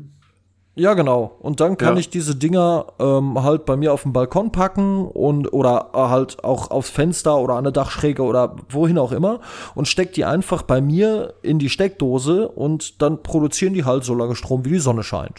Ja, und äh, da gibt's mittlerweile echt richtig coole Lösungen, die halt schon einiges an Watt so am Tag raushauen für unter 1000 Euro. Und ähm, da muss man sich dann halt überlegen, hey, wie schnell rechnet sich das gegen? Also Ja, wenn ich jetzt das, ne? ne, Ja. so, ein- so ein kleines, so ein kleines Balkonkraftwerk habe und ich habe jetzt so ein Aquarium mit 180 Kilowattstunden am Tag oder wie viel auch immer, ähm, dann muss man halt, muss man halt relativ schnell, äh, kommt man relativ schnell auf die, auf den, auf den Trichter, hey, oh, dann sind die 1000 Euro relativ schnell wieder drin. Ja, ja, genau. Ich glaube auch, also gerade was das angeht, äh, da haben wir auch schon, Christian zum Beispiel hat ein bisschen was auf dem Dach und äh, so ein paar Leute, ähm, ich weiß, Mario Barth geht, der hat sich damals auch was raufgesetzt. Ähm, da ist es ja einfach der große Vorteil, dass äh, die Amortisierung ja eher, äh, ich sag mal, im Privathaushalt ohne Aquarium länger dauert, weil die Tagströme ja das Wichtige sind. Also wir entnehmen entnehmen den Strom ja quasi mit unserer Beleuchtungsphase direkt so. Ne? Ich glaube, die größten Verbräuche sind tatsächlich Heizstab und, und Lampe. Und die Lampe läuft, läuft dann, wenn dir auch die Sonne scheint. Und das kommt dem Ganzen halt echt zugute so. Ne? Du kannst die Verbräuche, die du produzierst, auch gleich mit wegverbrauchen. Und ähm, dir geht da quasi nichts flöten. So, das ist schon, schon glaube ich, ganz sinnig. Und ja, da muss man halt ein bisschen rechnen, aber das ist auf jeden Fall eine Option, die man, die man mit berücksichtigen sollte. Sehe ich auch so. Und ich mache mir da im Moment halt auch Gedanken zu ähm, und sag, hey, Mensch, warum, warum nicht? Ja, äh, weil, ne, klar, abgesehen davon, dass man auf eine professionelle große Photovoltaik mittlerweile, weiß ich nicht, zwei Jahre wartet, weil jetzt plötzlich äh, irgendwie jeder auf die Idee kommt, das machen zu wollen, äh, sind klar, diese Balkonkraftwerke noch relativ ähm, gut verfügbar. Natürlich, ja, die klar, sind auch im kosten Preis jetzt im Moment- gestiegen, ne? Wegen der, Genau, wegen der die kosten Nachfrage mehr, und so. Hätten wir aber- den Podcast jetzt für, für vor fünf, sechs Monaten aufgenommen, wären wir da wahrscheinlich noch ein bisschen besser bei gewesen. Aber ich glaube, im Groben und Ganzen ist es trotzdem immer eine Idee so. Ne? so Genau, ist, ist halt noch was eine mitmachen, ja. Idee. Ja. Ja. Was haben wir denn noch gesagt? Ähm, ich hatte noch so ein bisschen den Einwand zu sagen, so ja, äh, gerade in dem letzten Video von, ähm, na, wer hat da noch drüber gesprochen? Jonas, der hat ja ein Aquarium bewertet von einem bekannten YouTuber. Der hat halt auch gesagt, so, ne, was ist mit der UV-Anlage? Läuft die durch?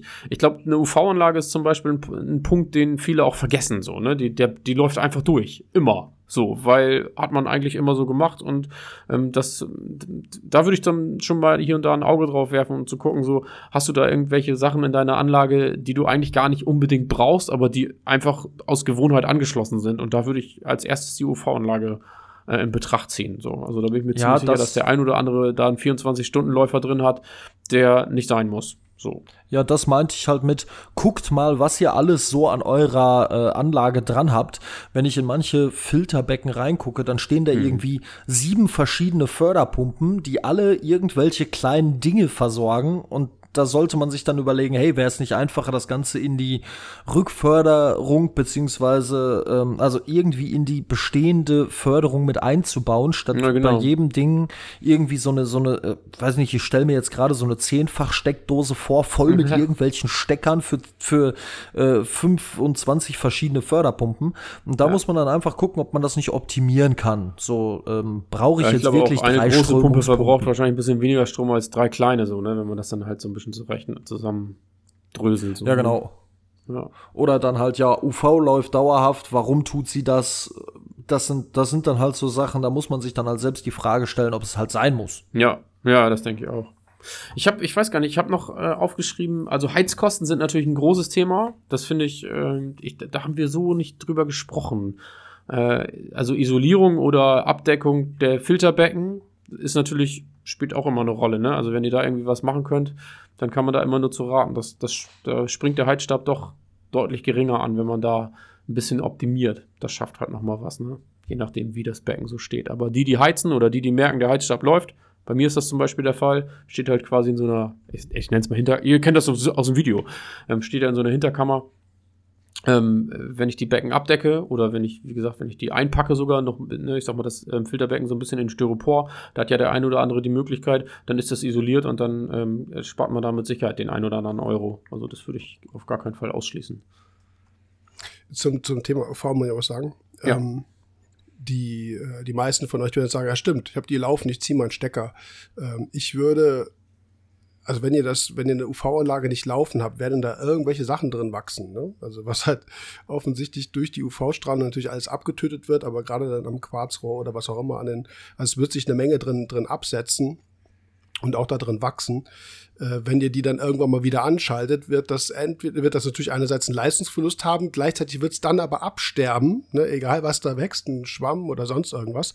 Und das gibt natürlich dann wieder so eine gewisse, naja, so eine Nährstofffreisetzung, die man nicht unbedingt äh, wollt, äh, haben will oder die man auch gar nicht so am Schirm hat. Also ich würde die, wenn ihr die UV-Anlage wirklich ausschaltet, ich würde sie sogar wirklich abbauen. Ne? Also, Achso, ja, also quasi aus an, dem an, System entnehmen, ne? An, ganz genau. Ja, ja. Anschlussbereit natürlich irgendwo wieder zu, ne, zu, zu greifbar haben, wenn man sie dann braucht. Aber äh, das wäre so ein Ding, was man nicht einfach mal so eben ausschalten würde. Also zumindest würde ich das nicht empfehlen. Ich würde Ja. sie tatsächlich dann abbauen, im Prinzip den Kreislauf wieder schließen. Und was die dann eben noch gesagt hat, das sind so Sachen, die kann man schön in Reihe schalten. Bei mir zum Beispiel ne, betreibt auch eine kleine separate Pumpe die UV-Anlage und UV-Anlage gleichzeitig im, im, im Ausfluss wiederum Fließbettfilter, wo die, wo die Kohle drin ist. Nach, nach UV-Behandlung arbeite ich sowieso gerne mit Aktivkohle. Das heißt, das ist so eine, so eine In-Reihe-Schaltung. Ja? Klar geht da natürlich ein bisschen, bisschen Leistung verloren oder der Leistungsaufwand ist vielleicht für diese eine Pumpe höher. Aber bevor ihr eben halt für drei verschiedene Sachen drei kleine, kleine Pumpen habt, was Sebastian da sagte, äh, sowas kann man einfach in Reihe schalten und ihr habt nur noch eine Pumpe. Ne? Das stimmt auf jeden Fall.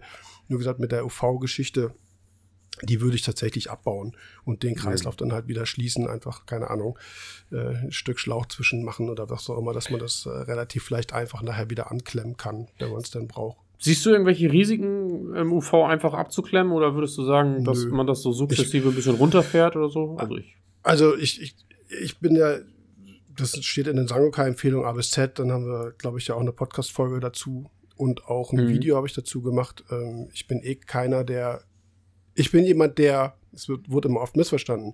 Ich finde, jeder sollte eine UV-Anlage zu Hause haben. Hm, Idealerweise auch anschlussbereit, Ja, ja, gerade ja. auch so Richtung Becken stark, wenn Krankheiten bei Fischen kommen. Aber ansonsten, wenn das Becken eigentlich vernünftig läuft, würde ich die potenziellen Nachteile von der UV-Anlage eigentlich eliminieren wollen. Wie gesagt, Mhm. es geht einerseits Richtung Stromkosten, was wir jetzt haben. Natürlich auch Verschleiß an, der, an dem Leuchtmittel, was da drin ist, kann man sich auch sparen, wenn man es nicht braucht. Die anderen Sachen sind wirklich sehr energieerhielt, so Tropanlagen zum Beispiel, die, die sehr leistungsfähig sind, ne? wo möglicherweise durch die hohe, extrem hohe UV-Konzentration Noch Heizleistung entsteht. Sauerstoff. Heizleistung, nee, da- das wäre unter Umständen jetzt wieder ein Vorteil im Winter. Nee, aber wo eine, wo eine Ozongenerierung so, entstehen ja, kann. Ne? Ozon macht's wasseraggressiv, deswegen, also, äh, und das kann wieder, Ozon kann wieder aus Bromid, kann äh, potenziell krebserregendes Bromat erzeugen und so. Also eine richtig leistungsfähige UV kann das Wasser aggressiv machen und tötet natürlich all, alles ab, was da drin ist. Ne? Ich Mhm. hatte jetzt auch einen Fall gestern noch in der Beratung. Ähm, die gleiche Person, die äh, Grüße von der Frau hat ausrichten lassen wegen des Podcasts. So. Äh, ich glaube, es ist ein Neu- äh, Becken Neustart. Vorbild ist Tolgas Becken, also reines LPS-Becken. Und ist auch eine fette UV dran. Äh, also die ist auch tatsächlich überdimensioniert. Ne? Hm. gerade bei LPS, die du tatsächlich, wo du auch Futteraufnahme, ne, also partikuläres Futter, wo die sichtbar fressen, wo du vielleicht wirklich wissen, was im Wasser drin haben willst, an möglicherweise Aquaren, eigenen Plankton und so weiter, das machst du ja alles platt damit. Ne? Ja. Also du kannst eben halt auch, äh, auch, auch ohne, also gerade ohne UV-Anlage in, in, in dem Bereich eigentlich ökologisch äh, schön besser arbeiten. Ne? Ja. Und wie gesagt, das ist halt sowieso ein Punkt, wo ich empfehle, die UV dann auszumachen, wenn man sie nicht braucht. Dann kommen wir wieder zu dem altbekannten Thema Fischbesatz. Wenn ich irgendwelche heiklen Fische habe, die super krankheitsanfällig sind, wo man eigentlich ja, wo wir mittlerweile ja auch, das ist auch ein Thema, was wir im Podcast mal, das, vielleicht machen wir es mit Jonas, wir wollen noch ein Video dazu, glaube ich, machen. Wegen Fischbesatz war ja auch noch mal so in den Medien, also in den sozialen auf jeden Fall ein Thema. kürzlich. Äh, ist die Frage, ob man auf so Fische dann so, so verzichtet. Aber das muss man halt gucken, ne? So, wenn Ja. man UV-Anlage ausmacht und der Weißkehl, der halt im Becken Ja, rumschwimmt, okay. der kriegt Pünktchen, naja, dann ist das Thema UV raus. Ne? Muss Ja, ja, natürlich da- laufen, klar, muss man ja. mal individuell gucken. Aber das ist auf jeden Fall ein wichtiger Punkt. Ja, UV würde ich auch kritisch hinterfragen, brauche ich die gerade? Hm. Und äh, wenn ich sie nicht brauche, sind das 18, 36 Watt, je nachdem, wie groß das Becken, wie groß die UV-Anlage ist, die man sich da einsparen kann. Ne? Ja, plus, Plus Leuchtmittel, ne? Das muss davon ja auch Verschleiß vergessen, natürlich, Ne? ne? Verschleiß, Leuchtmittel. Ja, genau. in, insgesamt so die, die Leistungsoptimierung. Ich meine, das habe ich jetzt auch dem einen oder der, der einen oder dem einen oder anderen empfohlen. Mit dem Gendern ist immer so ein bisschen, aber ich finde es gut, aber ist ein bisschen, äh, will mich konzentrieren. Ähm, äh, Leistungsoptimierung ist natürlich ein Punkt. Wenn ich eine, eine Rückförderleistung vom drei- oder vierfachen äh, in einer Stunde habe, wozu brauche ich die? Wenn Mhm. mein Abschirmer nur zwei in einer Stunde anzieht, ne? So, also Ja. das Thema Auslittern ist da jetzt in letzter Zeit immer noch mal in der Beratung bei mir aufgepoppt, wo ich sagte, hey, litter wirklich mal aus. Was hast du für eine, also natürlich einerseits wirklich zu gucken, kriege ich meine äh, Abschäumer oder meine Filterleistung wirklich überhaupt ausgelastet? Also habe ich zu wenig?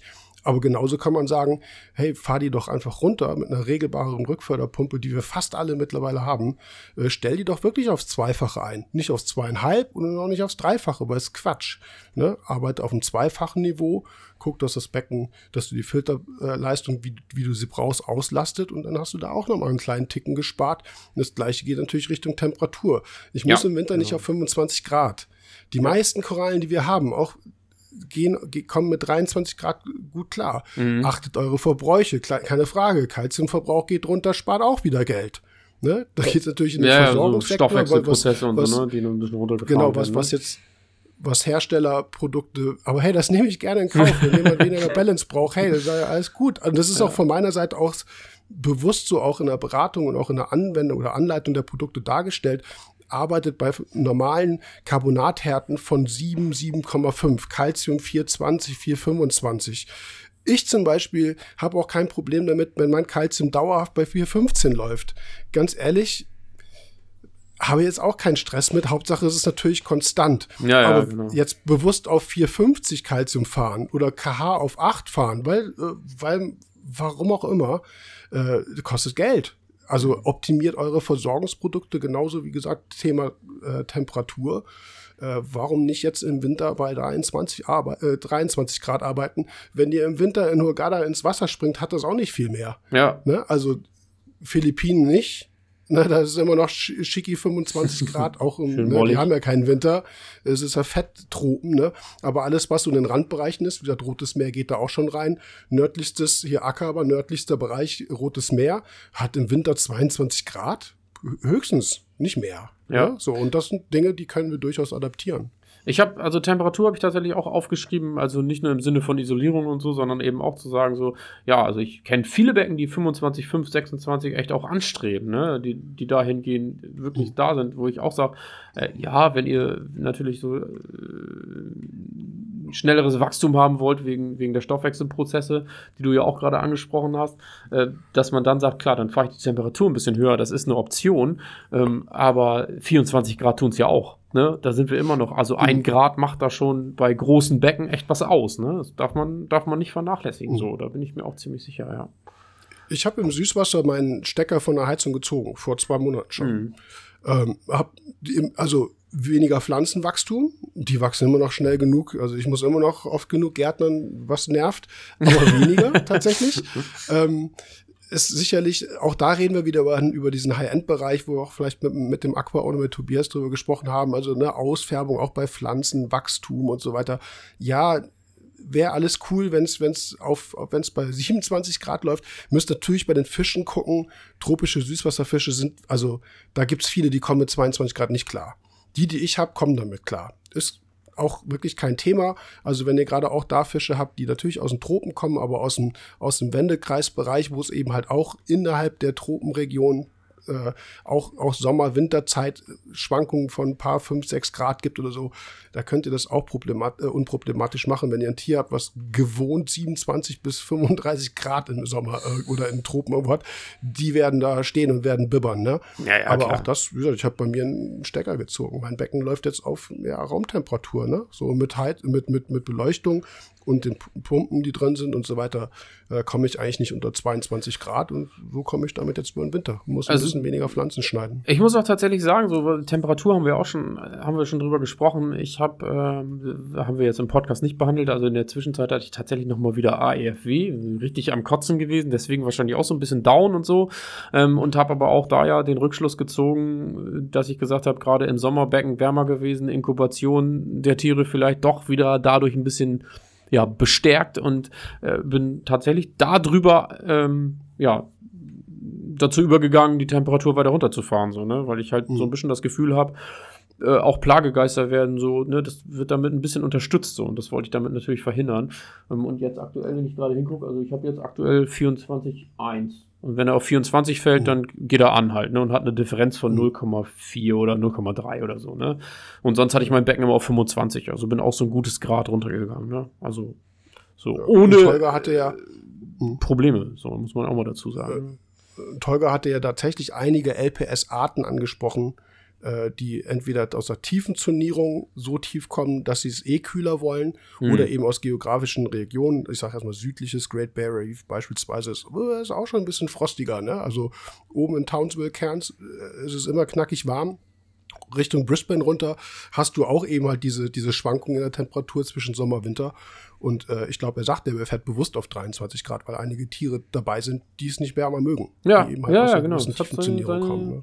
Ja, Genau. Und wie gesagt, diese Auswirkung halt. 23 Grad finde ich eigentlich, ja, wie gesagt, wachsen Akkus ein bisschen weniger. Du hast absolut recht, ne? Also Strudelwürmer, so, so wärmer es ist, umso, umso, ne? Das sind Ja, die Inkubationszeiten umso verkürzen besser. sich ja auch, ne? Also wachsen Inkubationszeiten, schneller. aber auch, auch Wachstumsraten und Genau, äh, überhaupt ja. Aktivität und so. Klar, ne? Stoffwechselaktivität Ja, ja. ist absolut von der ist nicht nur bei Akro so, sondern ist eben bei den, bei den Würmern, bei den Bugs und so, ja, kommt denen allen irgendwie zugute, ne? Und, ja. Genau. Allerdings auch Bakterienaktivität, das heißt, kann sein, dass die Nährstoffe ein bisschen hochgehen. Ja, Ja, sein. na klar, aber das muss man im Also, Auge ne, das- behalten, so, ne? Das, das, ist das ja, sind Sachen, die müsst ihr kontrollieren, die Verbräuche und so weiter, ne? Aber es ist auf jeden Fall ein Punkt. Ja, ich denke auch, man kann das jetzt nicht so pauschalisieren. Also man muss ja bei allen Punkten, die wir ansprechen, immer noch äh, bedenken, dass das immer, man kann jetzt nicht einfach sagen, man stellt einfach an, an jeder Schraube alles runter, UV abklemmen, Heizung runterstellen und so weiter und so fort, sondern das hat ja, das bringt ja immer ein bisschen was mit sich und das haben wir, denke ich, aber auch eben so immer wieder angesprochen. Ne? Verbräuche sacken ab oder Bakterien, genau. Ja, das Genau. bringt, bringt halt immer So nach und nach halt, ne? Ja, genau, so Step by Step halt, ne? Passiert, kontrollieren und dann. Ja, dann, dann kann das was werden so. Sebastian, fällt dir noch was ein? Ja, Du im alter Zweifelsfall Sparfuchs. einfach mal im, im Zweifelsfall einfach mal denjenigen, der unter einem wohnt, fragen, ob er nicht selber die Heizung ein bisschen aufdrehen kann und dann das äh, Wärmestrang das, nach oben. das Das Becken das und dann das, ne? das ja genau stellt man dann auf den Boden und dann äh, ist nicht mehr das eigene Problem. Ähm, nee, ja, also was was würde mir noch einfallen? Also im Großen und Ganzen glaube ich, dass wir schon also einiges dazu gesagt haben. Was mir aber halt wichtig ist, ist, äh, ich bin ja immer durchaus eher ein positiver Mensch und deswegen ähm, ja auch auch wenn es schwer fällt, nicht den Sand in den Kopf stecken quasi. Das ist ganz wichtig. Ich glaube, ich glaube, es kommen, ich glaube, es kommen auch wieder bessere Zeiten. Also Ja. ähm, ich bin ja generell relativ kritisch, was so Medien und so angeht. Und ähm, ja, ich, ich sag's mal mit meiner Oma, nichts wird so heiß gegessen, wie es gekocht wird. Und da machen sich jetzt gerade ein paar Leute wieder die Taschen voll.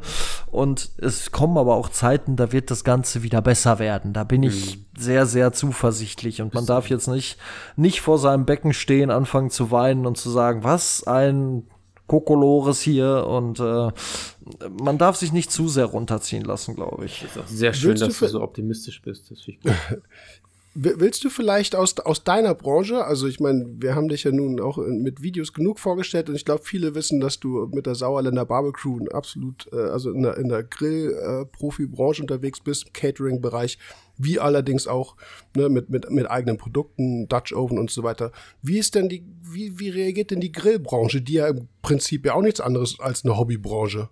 Weil jeder hat immer noch eine Küche in der Wohnung, ne? Also, Ja. Ähm, das ist, das ist tatsächlich sehr interessant. Äh, auch die Grillbranche, zumindest die, die nicht mit Veranstaltungen zu tun hatte, also nicht wir quasi, aber die, die Herstellerbranche im Bereich Grillen, Grillgeräte und so weiter, die war natürlich ein riesiger Corona-Profiteur, weil die Leute gesagt haben, boah, ey, schön warm, wir können nicht in Urlaub fahren, hm, ist alles ein bisschen schwierig, hm. komm, wir fahren in den Baumarkt und kaufen jetzt was für einen Gatten. Und ähm, dann hat man sich was Schönes ausgesucht und am Ende des Tages, ach komm, ja, ne, jetzt ist, sind noch 1000 Euro übrig geblieben, jetzt kaufen wir uns einen vernünftigen Grill. Und dann kaufen wir uns Zubehör und dann machen wir uns einen schönen Tag und wir dürfen ja eh kaum Leute sehen, dann treffen wir uns halt mit, weiß ich nicht, ausgewählten Leuten, dann setzen wir uns in den Gatten. Ähm, und dementsprechend natürlich während der Corona-Pandemie ähm, ein riesiger, riesiger, riesiger Gewinner von dieser ganzen Geschichte. Also da sind Umsätze geflossen, das war unfassbar. Ähm, natürlich, ne, ich bin im Bereich Event unterwegs, ähm, da war das Ganze jetzt nicht ganz so krass. Äh, sondern eher das Gegenteil. Ähm, aber dieser Bumerang, der kommt jetzt zumindest auf Herstellerseite auch zurück. Weil, wenn man sich ja einmal einen Grill für 1000 Euro gekauft hat, dann kauft man sich zwei Jahre später halt keinen neuen. Gleichzeitig kommt halt hinzu, dass ähm, viele Leute jetzt halt sagen, boah, boah, eigentlich wollte ich mir einen Grill kaufen, aber das Geld, das lasse ich jetzt erstmal in der Ecke liegen. Was allerdings sehr, sehr, sehr interessant ist, ist, dass durch, dass durch diese ganze Berichterstattung, die wir hören, die Leute Gasflaschen kaufen, wie die, wie die, ich sag's jetzt mal, wie es ist, wie die Bekloppten. Weswegen im Moment übrigens das Gas in der Flasche so teuer ist. Das liegt nicht am Gas in der Flasche, das ist nämlich eigentlich nur ein Abfallprodukt, was entsteht. Also viele Leute wissen das auch gar nicht. Das Gas, was in diesen Flaschen ist, in diesen Grillgasflaschen, das LPG, das ist nicht das gleiche Gas, was jetzt so teuer ist sondern das ist ein Abfallprodukt von äh, bei der bei der Raffinierung von Öl. Und die, die, Gasflaschen oder die Gasfüllung, die ist im Moment nur so teuer, weil es keine Flaschen gibt, weil die Leute reihenweise die Läden einrennen und Flaschen kaufen, weil es könnte ja der Strom ausfallen. Und gleichzeitig kaufen immer mehr Leute irgendwelche Holzkohlegrills, so halbgare, günstige, weil sie sagen, ah, hm, wenn der Strom dann weg ist, dann kann ich wenigstens noch äh, Wasser kochen. Ähm, also das, das ist tatsächlich ein Phänomen, das ist schon krass. Ja, und bei uns in der Veranstaltungsbranche, so nenne ich es jetzt einfach mal, da ist seit Corona sowieso schwierig. Also die Gastronomie hat mit massiver Abwanderung von Fachkräften ähm, zu kämpfen. Und gleichzeitig sind die Leute immer noch vorsichtig, auch weil man halt sagt, ne, okay, jetzt, ähm, also ne, ich, ich zähle mich auf der einen Seite zur Kulturbranche und auf der anderen Seite auch zur Gastronomie, weil wir machen halt Grillseminare, Catering und so weiter. Also ähm, es gibt halt mehr als einfach nur Essen. Und äh, ja, auch die Kulturbranche ist nach Corona immer noch gebeutelt, weil auf der einen Seite hat man viele Leute, die jetzt halt noch sagen so, boah, hm, weggehen, hm, habe ich noch ein ungutes Gefühl. Und auf der anderen Seite, wo fängt man an zu sparen? Wenn man jetzt sagt, boah, ich weiß nicht mal, wie ich zur Arbeit fahren soll, dann kommt man wahrscheinlich nicht auf die Idee, auf ein Konzert, auf ein Grillseminar oder ins Kino zu gehen. Ähm, trotzdem ist es ist halt Kultur äh, halt so ein unfassbar wichtiges Ding, weil man damit aus dem Alltag halt auch mal rauskommt. Ähm, und da bin ich insofern zuversichtlich, dass ich denke, dass den Leuten das auch bewusst ist, ähm, dass man halt auch neben allem, was man da so macht, äh, posi positive Sachen daraus ziehen kann. Ähm, aber es ist schon eine schwierige Situation im Moment, so im Allgemeinen. Hm. Naja, ist vergleichbar. Weil, weil ja. eben halt Hobby und weil es eben halt um Kosten geht, die man, die man, die nicht so existenziell sind, ne? die man eben wegsparen kann. Genau, also ich sag mal klar, wer jetzt seinen Grill gekauft hat, ähm, der wird auch jetzt sagen, ach weißt du was, ähm, also wir gehen ja immer, immer mehr in die Richtung, dass man ähm, zwölf Monate im Jahr grillen kann. Und ähm, natürlich, die Leute, die jetzt sich schon einen Grill gekauft haben, die werden das auch weiterhin betreiben. Ähm, aber so in der, in, der, in der Veranstaltungsbranche, in der Gastronomie und so weiter, da brodelt's und da bin ich auch mal gespannt, wo die Reise dahin geht. Also, äh, ja, aber auch da bin ich ein positiver Mensch, dass ich halt sage, hey, irgendwann ist der Zeitpunkt, wo es halt wieder bergauf geht und ähm, ich habe während Corona leiden gelernt und ähm, dementsprechend gucken wir jetzt ja. mal, gucken wir jetzt mal, wie schlimm es wirklich wird. Judy, so, ich ähm, würde jetzt sagen, wir machen das ähm, Thema zu zu oder ein neues Thema auf. Ja, aber ich glaube, also ein Thema müssen ja? wir tatsächlich noch ganz kurz ansprechen. Das haben wir schon angeschnitten, aber natürlich logischerweise ähm, bei Neuanschaffung von Lampen, da hat man Möglichkeiten, die sind schon, schon ganz ordentlich. Ne? Also wenn man statt ähm, HQI oder T5 auf die LED zurückgreift, das darf man nicht vergessen. So, ne? Das wird uns wahrscheinlich der ein oder andere sonst noch nachsagen. So, ja. hey, ihr habt das vergessen, LED ist doch total ja, sparsam. Also das stimmt schon, so, ne? Da muss man eben auf die Hersteller gucken und gucken, was man lampentechnisch, ausleuchtungstechnisch machen kann. Aber ich denke, das ist noch ein großer Posten oder Faktor, wo man auch wirklich ein mhm. paar, paar Euro sparen kann, ne? Leuchtmittel sparen kann und so weiter und so fort.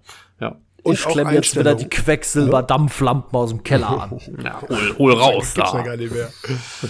äh, nee, eine, eine Sache noch, weil das auch an, weil du es angesprochen hast, auch da kann man optimieren. Ähm, wenn ihr 13 Stunden lang beleuchtet, ist sowieso Quatsch. Also ich empfehle eigentlich, das ist so, was in den Tropen sowieso eigentlich auch normal ist, da ist der Tag zwölf Stunden lang, unter mhm. Wasser mhm. ist er sowieso kürzer weil irgendwann der Einstrahlwinkel so flach ist, dass da eigentlich kein Licht, keine Lichtpenetration nach unten mehr stattfindet. Eigentlich ist der Tag in den Tropen unter Wasser im Riff eigentlich nach elf Stunden vorbei. 11,5, das ist immer auch ein Bereich, in dem wir zu Hause adaptieren können. Ne? Also wenn ihr jetzt zum Beispiel wirklich übertrieben lang beleuchtet, was ich sowieso nicht empfehle, wegen Strahlungsstress, reduziert auf 12. Wenn ihr 12 habt, guckt mal und ihr, wollt, ihr müsst unbedingt Strom sparen, ne, dann guckt mal, ob euer Becken nicht mit anderthalb, elfeinhalb oder elf zurechtkommt. Ne? Zwackt morgens eine Stunde ab, ne? lasst euch abends eure, äh, euer Licht gerne an, wenn ihr zu Hause seid.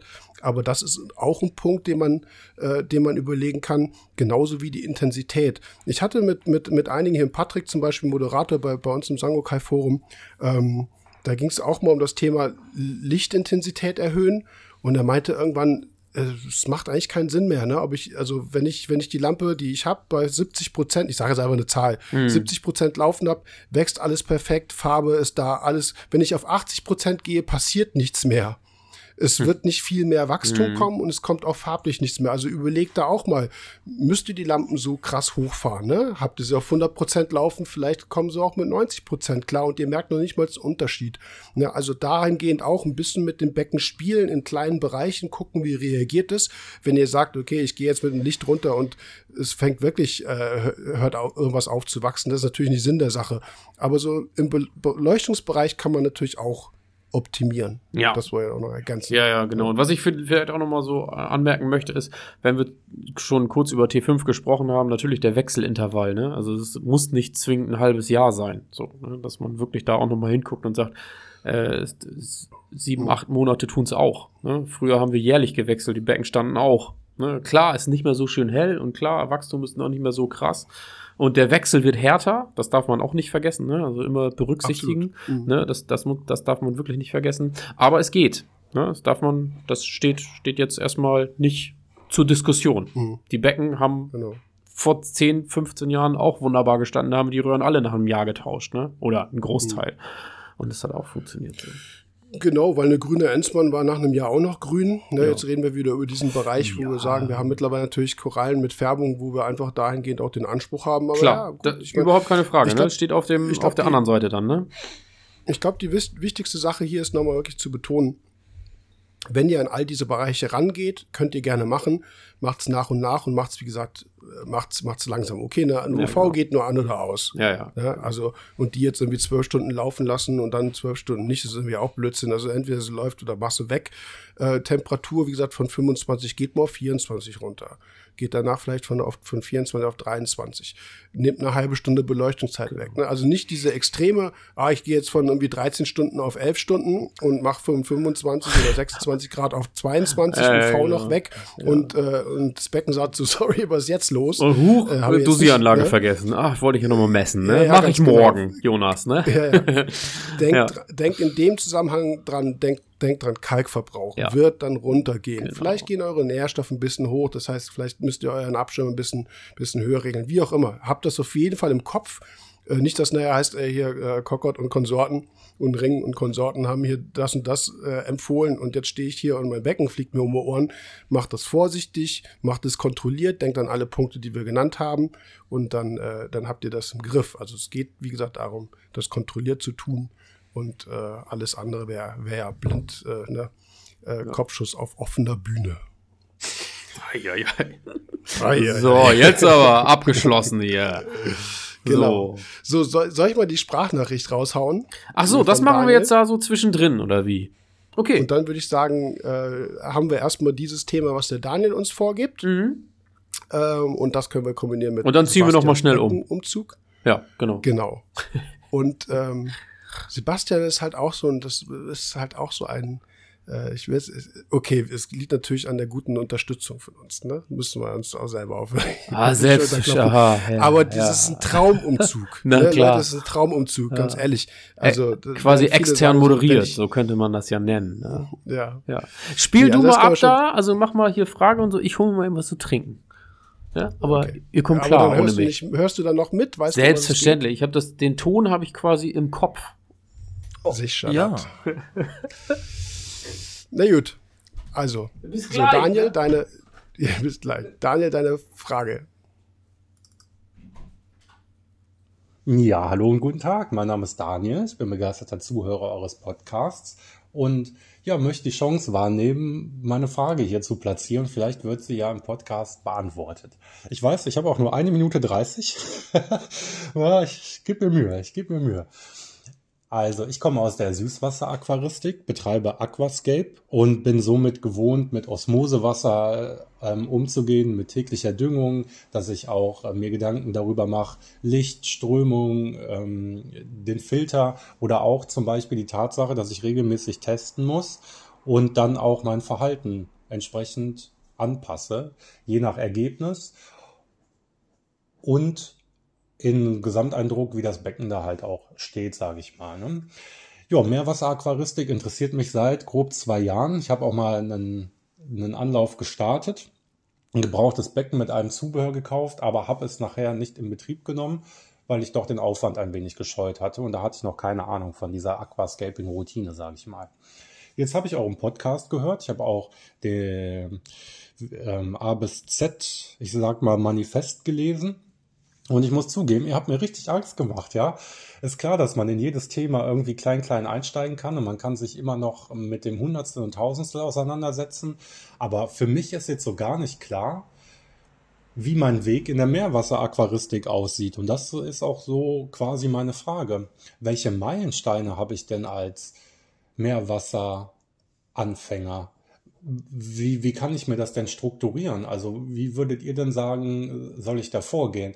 Was sind denn so Ziele und Zwischenziele, wenn ich am Ende ein wunderbar schönes Akroporenbecken dort stehen haben möchte? Mir ist klar, dass das ein sehr langer Zeitraum ist und dass das nicht in einem halben Jahr oder Jahr zu verwirklichen ist, aber wie lerne ich die Meerwasseraquaristik? Wie setze ich mich damit sinnvoll auseinander, dass ich ja zu, für mich weiß, ich ähm, habe mir ein Ziel gesetzt, ich habe zum Beispiel den und den Wert in den Griff bekommen und jetzt geht es weiter. Habt ihr da irgendwie eine Empfehlung, eine Herangehensweise?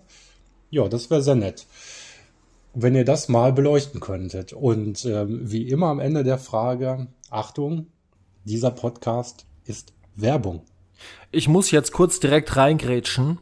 Wie wird mein Weg in der Meerwasseraquaristik? Lang, hart und es wird ein Tal voller Tränen, welches du durchschreiten musst. So viel zum Thema Angst machen. Ja, Nein, Zwischenziel ist dann also- äh, verheiratet bleiben, Haus behalten und solche Geschichten. Oh, ja, genau. Das, äh, das ist relativ gut zusammengefasst. Wir hoffen, wir konnten die Frage damit ausreichend beantworten. so, ihr seid jetzt mal ruhig. Ich übernehme das jetzt mal hier. Also erstmal Daniel, vielen Dank für die Frage. Ähm, aufgrund der Podcast-Pause liegt die schon was, ne? keine Frage. Aber wir haben die abgespeichert und ähm, wie gesagt, jetzt auch wieder ausgegraben und jetzt ist ein guter Moment auch darauf einzugehen. Ähm, es ist, es, als ich die, ich weiß nicht, wie es euch geht. Ich stand erstmal so ein bisschen, bisschen blöd vom Baum und dachte, was sage ich denn jetzt? Äh, ich habe mir da auch so tatsächlich noch nie drüber Gedanken gemacht. Das Einzige, das würde ich jetzt auch so als Einstieg mal, mal nehmen. Was mir eingefallen ist, was wir in unseren Videos äh, ja auch machen, Dominik, wir gehen diese, diese riffaquaristischen Säulen durch, ne? Und äh, das ist in dem Falle, ist egal in welcher Reihenfolge man das jetzt nennt, Beleuchtung, Beströmung, Gestaltung. Dann haben wir das Thema Wasser und Versorgung natürlich immer ein Punkt. Und äh, so das fünfte ist Filtertechnik. Filtertechnik, ja. Oder überhaupt Filterung, Filtersystem. Ich glaube, es macht Sinn, wenn man das erstmal so als Struktur nimmt, diese fünf Bereiche. Und dann geht es natürlich sowohl für den Einsteiger oder Umsteiger in dem Falle, als auch dann, wenn man wirklich ein Becken neu plant, auch als Erfahrener, darum, diese fünf äh, Inhaltslücken sozusagen zu füllen. Ne, das heißt, welche Filtersysteme nehme ich, welche Lampe, für welche Lampe entscheide ich mich. Aber da hat man auf jeden Fall schon mal fünf separierte Bereiche, wo man sich Zeit lassen kann, zu überlegen, was mache ich da und was brauche ich da für Infos. Also so würde ich da wahrscheinlich erstmal rangehen. Bevor das Becken überhaupt steht. Wisst ihr, was ich meine? Ja. Ich würde, also er hat das ja auch so formuliert, dass er gesagt hat, hm, was sind denn so meine Ziele oder Zwischenziele und, und wie, wie sieht dieser Weg dahin aus? Und er hat ja gesagt, ein Akropora-Becken quasi mhm. zu gestalten und zu haben. Das ist natürlich, da ist die Messlatte, finde ich, schon enorm hoch. Mhm. Und ich bin immer so ein großer Freund von, ähm, ich sag mal so Step by Step. Ne? Also Natürlich gehört für mich ein bisschen als Zwischenziel auch Learning by Doing dazu, weil es kein Meister vom Himmel gefallen. Aber was ich als Ziel jedem wünschen würde, ist ähm, die Meinung erfahrener Leute anzunehmen und umzusetzen. Weil so äh, bin ich wirklich der festen Überzeugung, können sich viele Leute vieler, vieler sparen. Wenn man sich das als Ziel setzt, vielleicht unseren Podcast oder es gibt auch andere Leute, die wirklich gute, also die wirklich gut in der Beratung sind und wirklich ähm, gute Dinge, also ne, YouTuber wie ähm, zum Beispiel jetzt Claude macht auch wieder ähm, Videos. Wenn man sich solche Sachen anguckt und ähm, daran festhält, dann glaube ich, kann man, ähm, hat man auf jeden Fall schon mal ein Ziel vor Augen. Und wenn man sich selber nicht sagt, man ist schlauer als die Hersteller, das finde ich ist auch ein großes Ziel. So, es gibt mhm. so viele Sachen, wo so viele Tiefschläge dabei rauskommen, wo, wo ich im Nachgang immer sage, aber stand doch auf der Verpackung oder ähm, also es war doch alles beschrieben mhm. oder es wurde doch schon gesagt oder wenn man sich das eben als Ziel setzt, denke ich, ist man da schon echt ähm, einen Schritt voraus. So. Also ich kann jetzt mal äh, von meiner Warte aus sprechen, welche Zwischenziele ich eigentlich irgendwie sinnvoll finde. Und ähm, das erste ist nicht zu viel wollen und vor allem halt geduldig sein, weil gerade wenn man aus der Süßwasseraquaristik kommt und sich so denkt, hey, jede Woche Gärtnern, ja, also ich sag mal so, was das Gärtnern angeht, da wirst du im Meerwasserbereich ein bisschen entspannter wahrscheinlich. Und ja, das, das zweite. Ist ein wichtiger Punkt, ja. Also man, man muss da halt wirklich geduldiger sein, glaube ich. Also ja. ähm, das, das musste ich tatsächlich auch lernen und irgendwann hatte ich aber so die Kurve und den zweiten wichtigen, das zweite wichtige, ähm, wichtige Zwischenziel, nenne ich es jetzt einfach mal, ist einfach konstante Wasserwerte Absolut. halten zu können. Ja, ja, super. Weil sobald, sobald das Wasser quasi sowieso passt, dann funktioniert der Rest quasi. Also, ne, Von ist jetzt alleine. natürlich sehr, sehr vereinfacht. Ja, aber, aber das kannst du mit ähm, allen Säulen so. Also Jörg hat ja alle fünf Säulen angesprochen das finde ich, ja. wenn du da die Statik hältst oder die Dynamik, äh, können wir ja nennen, wie wir wollen. Also in der Strömung soll es ja nicht statisch sein, ne, da soll es ja ein bisschen dynamischer sein. Aber in allen anderen Parametern, die stellst du ja einmal ein. Ähm, sei es die Beleuchtung, wo wir Lichtmessungen ja auch schon gezeigt und benannt haben. Da gucken wir natürlich, wenn das Licht abfällt, dass wir wieder gucken, dass wir auf das gleiche Level kommen. Bei der Strömung Ne, wenn wir merken, alles klar, die Strömung wird unterbrochen durch Wachstum, gucken wir wieder, dass wir auf das Level wie vorher kommen. Die Wasserwerte bin ich voll bei dir und genauso hätte ich das auch gesagt. Das muss, also wenn du da die Statik hältst oder wenn du das statisch hältst, dass du wirklich sagst, ich bleib dabei und habe keine großen Abweichungen, ich glaube, dann hast du ein Zwischenziel wie auch das große Ziel. Das ist ja, also ich würde sagen, für mich ist das immer nachher das große Ziel, alles das, was ich habe, so zu halten. Jo. Ich, hm. ich würde, ähm, also zwei Sachen habe ich noch im Kopf. Das eine ist immer so diese, äh, ich will es nicht sagen Rechtfertigung, aber vielleicht schon. Ich äh, höre das natürlich öfter, dass Leute sagen, ich habe mir eine Sangoka-Empfehlung A bis Z, ne, die SE A bis Z durchgelesen. Und äh, wie Daniel jetzt sagte, oder auch mit dem Podcast, mit der Fülle an Infos, ihr habt mir damit echt ein bisschen Angst gemacht. Ich will das nur noch mal der Vollständigkeit betonen, was wir auch schon öfter gesagt haben. Was für mich wichtig ist, wenn ihr diese 120 oder wie viele es auch jetzt gerade sind, Seiten SEA bis Z, wenn ihr die durchlest, versteht das nicht als Wissen, was ihr von jetzt auf gleich können musst, sondern versteht es als Umfang dessen, was wir in der Aquaristik oder in der Meerwasseraquaristik wissen. Und das ist für mich ein Qualitätskriterium gegenüber anderen, ich sage jetzt mal Herstellern, gerne auch Händler, Händlerinnen, wie auch immer, die sagen, ach, alles ganz easy und bei dem kleinsten Problem weiß ich nicht und mach mal hier. Das, was da drin steht oder was wir auch im Podcast gemacht haben, zeigt euch eigentlich nur, wie weit wir in der Aquaristik sind und welches Wissen da ist und was ihr über die Zeit und die Jahre, auch in Kombination mit eurer Erfahrung, lernen könnt. Nicht das, was ihr wissen müsst, bevor ihr ein Becken startet. Das hatte ich, glaube ich, auch schon mal gesagt. Es gab auch schon Aussagen, die, die zu mir gedrungen sind, dass Leute sagten, ey, Sangokai-Produkte oder das Sangokai-System, da musst du dir erstmal 120 Leiten Sangokai-Empfehlung A bis Z durchlesen, bevor du anfängst. Mit dem System ja eigentlich kaum was zu tun. Sorry. Ne? Ja. Es, nein, er hat überhaupt nichts mit zu tun. Es geht darum, das Becken so zu optimieren und so vernünftig zu betreiben, dass meine Produkte funktionieren können als Versorgungsprodukte. Ja, also, wie gesagt, da gibt es eine ganze Menge komischer Aussagen, die da immer schon so ein bisschen, äh, bisschen rumlaufen. Aber wie gesagt, für mich ist es eigentlich nur wichtig, lasst euch nicht davon erschlagen, aber ihr wisst, das ist an Wissen da und ich habe die verschiedenen Kapitel und wenn ich ein Problem habe, kann ich das nachschlagen. Deswegen ist es aufgebaut wie ein Lexikon und nicht wie ein Roman, den ich von A bis Ende durchlesen muss, um, ihn zu, um den Inhalt zu verstehen. Ne? Also das, wie gesagt, das nochmal, äh, wollte ich nochmal explizit sagen, nicht einschüchtern lassen, sondern wie gesagt, nutzt es für euch. Ne? Wenn ein Problem da ist, wisst ihr, wo was steht. Die andere Sache ist, ich glaube schon, dass natürlich ein erheblicher Teil, was auch Richtung Erfahrung geht, Learning on the Job ist irgendwo. Ne? Also ihr werdet, wenn ihr sagt, konstante Wasserwerte, dafür muss ich erstmal ein Aquarium haben. Ich würde einen Schritt zurückgehen und sagen, bevor ich das Becken starte, kaufe ich mir einen kleinen Beutel Salz, setze mir mal 10 Liter Meerwasser an, weiß ich schon mal, wie sich das so anfühlt. Von mir aus nehme ich ein Konzentrat, was wir auch haben. Ich besorge mir mal eine ICP und bevor das Becken überhaupt in der Planung ist, so, so weit kann man zurückgehen, sagt man, ich setze mir mein Meerwasser an, ich check ich mal die Salinität, ja. ich ja. teste mal Calcium und KH, ich ziehe eine ICP-Probe, schicke die weg, ich bekomme ein Ergebnis und damit habe ich erstmal, damit habe ich erstmal schon, schon so gewissen, warm werden mit der Materie, meinst du? Ja, ne? tatsächlich. Ich habe mhm. schon mal Salz angesetzt, ich habe schon mal eine ICP gehabt, ich kann die ICP an verschiedene Leute rantragen und dann kommen Sachen. Warum schlägt Mangan auf 120 Mikrogramm pro Liter an, äh, aus oder Eisen auf 60, weil es Rieselhilfsmittel sind? Alles Dinge, die ich tun kann, bevor das Becken überhaupt sonst wo steht.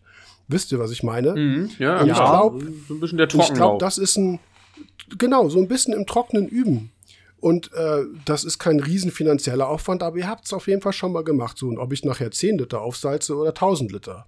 Äh, ja. Salz und Wasser äh, ist Salz und Wasser. So, ja. Und dann habt ihr damit schon euch Zeit gegeben, euch auszubilden oder euch, äh, wie gesagt, mit Leuten auch auseinanderzusetzen und, und, und Dinge anzusprechen, bevor irgendwas passiert. Und Kalkhaushalt ist immer dasselbe, wo ich sage, jeder wird die KH anpassen müssen, insbesondere beim Beckenstart die KH und jeder irgendwann wird Kalzium oder von mir aus auch Magnesium erhöhen müssen und sonst irgendwas beschäftigt euch mit den Methoden dazu, ja. lest euch das durch. Und das sind Dinge, die man vorher alle machen kann und das würde ich auch tun. Ich finde, ich gehört auch so ein bisschen. Ich, ich habe noch einen guten Tipp ähm, was man vorher auch machen kann. Ja. Und zwar, wenn man verunsichert ist, nicht alles bei Facebook posten. Weil ansonsten kriegt man nämlich bei einer Frage 25 Meinungen und ist noch viel, viel verunsicherter, als man vorher schon war. Also so sehr wie ich soziale Medien auch schätze, so sehr hasse ich sie auch. Und ähm, ja, und da gebe ich nur den guten Rat. Und da, da, da springe ich gleich rein und sage, vermeidet diese Riesengruppen da, sorry, ich will ja. niemandem zu nahe treten. Aber wenn ich eine Gruppe habe oder auch Forum bin ich ewig nicht mehr drin, will ich nicht zu sagen, bin ich, bin ich, also ich habe mein eigenes, ne, das Angokai Forum, ja, ist aber klein, kuschelig, ne, und ist, wie gesagt, Warm auch, ist es da. Ne, aber wenn ihr in eine, in eine 10.000 Leute Facebook-Gruppe was reinschreibt, sorry, da kommt nur Grütze raus. Und das sind insbesondere die Gruppen, wo der Einsteiger dem Einsteiger hilft. Und das wird nix. Also das sind wirklich, da sind, da, da da, da sträuben sich mir manchmal Nackenhaare, was da für Empfehlungen kommen.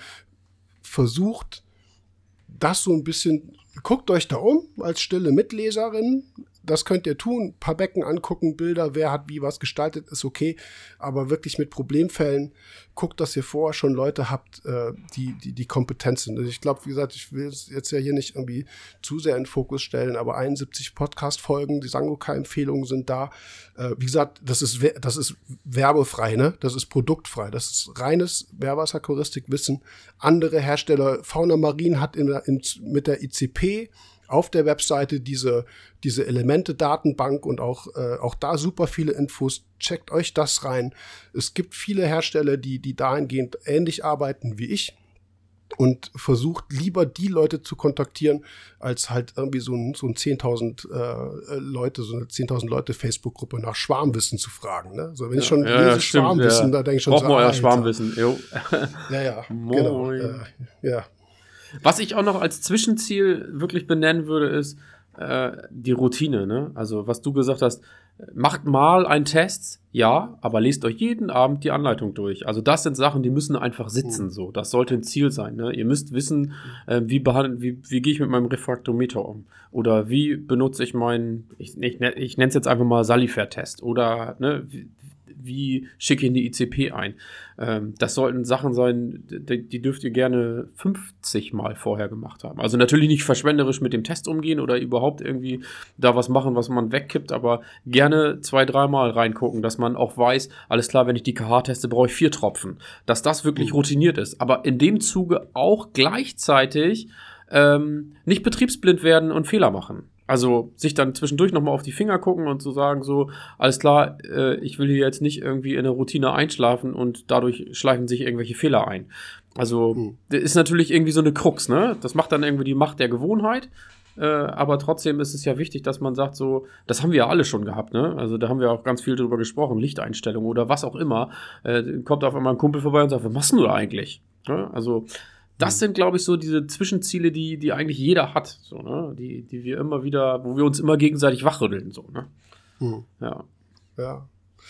Ich glaube, das ist ein wichtiger Punkt, das ist es alles so wissen. Wir haben uns ja jetzt nicht super darauf vorbereitet, also in dahingehend, dass wir jetzt wirklich Skript runterarbeiten können, was ist am wichtigsten, was ist am vielleicht am wenigsten relevant. Ich glaube, was mir halt oft auffällt, gerade beim Thema Beckenstart, ist, lass dieses Thema Farbe mal sein. Also Korallenausfärbung.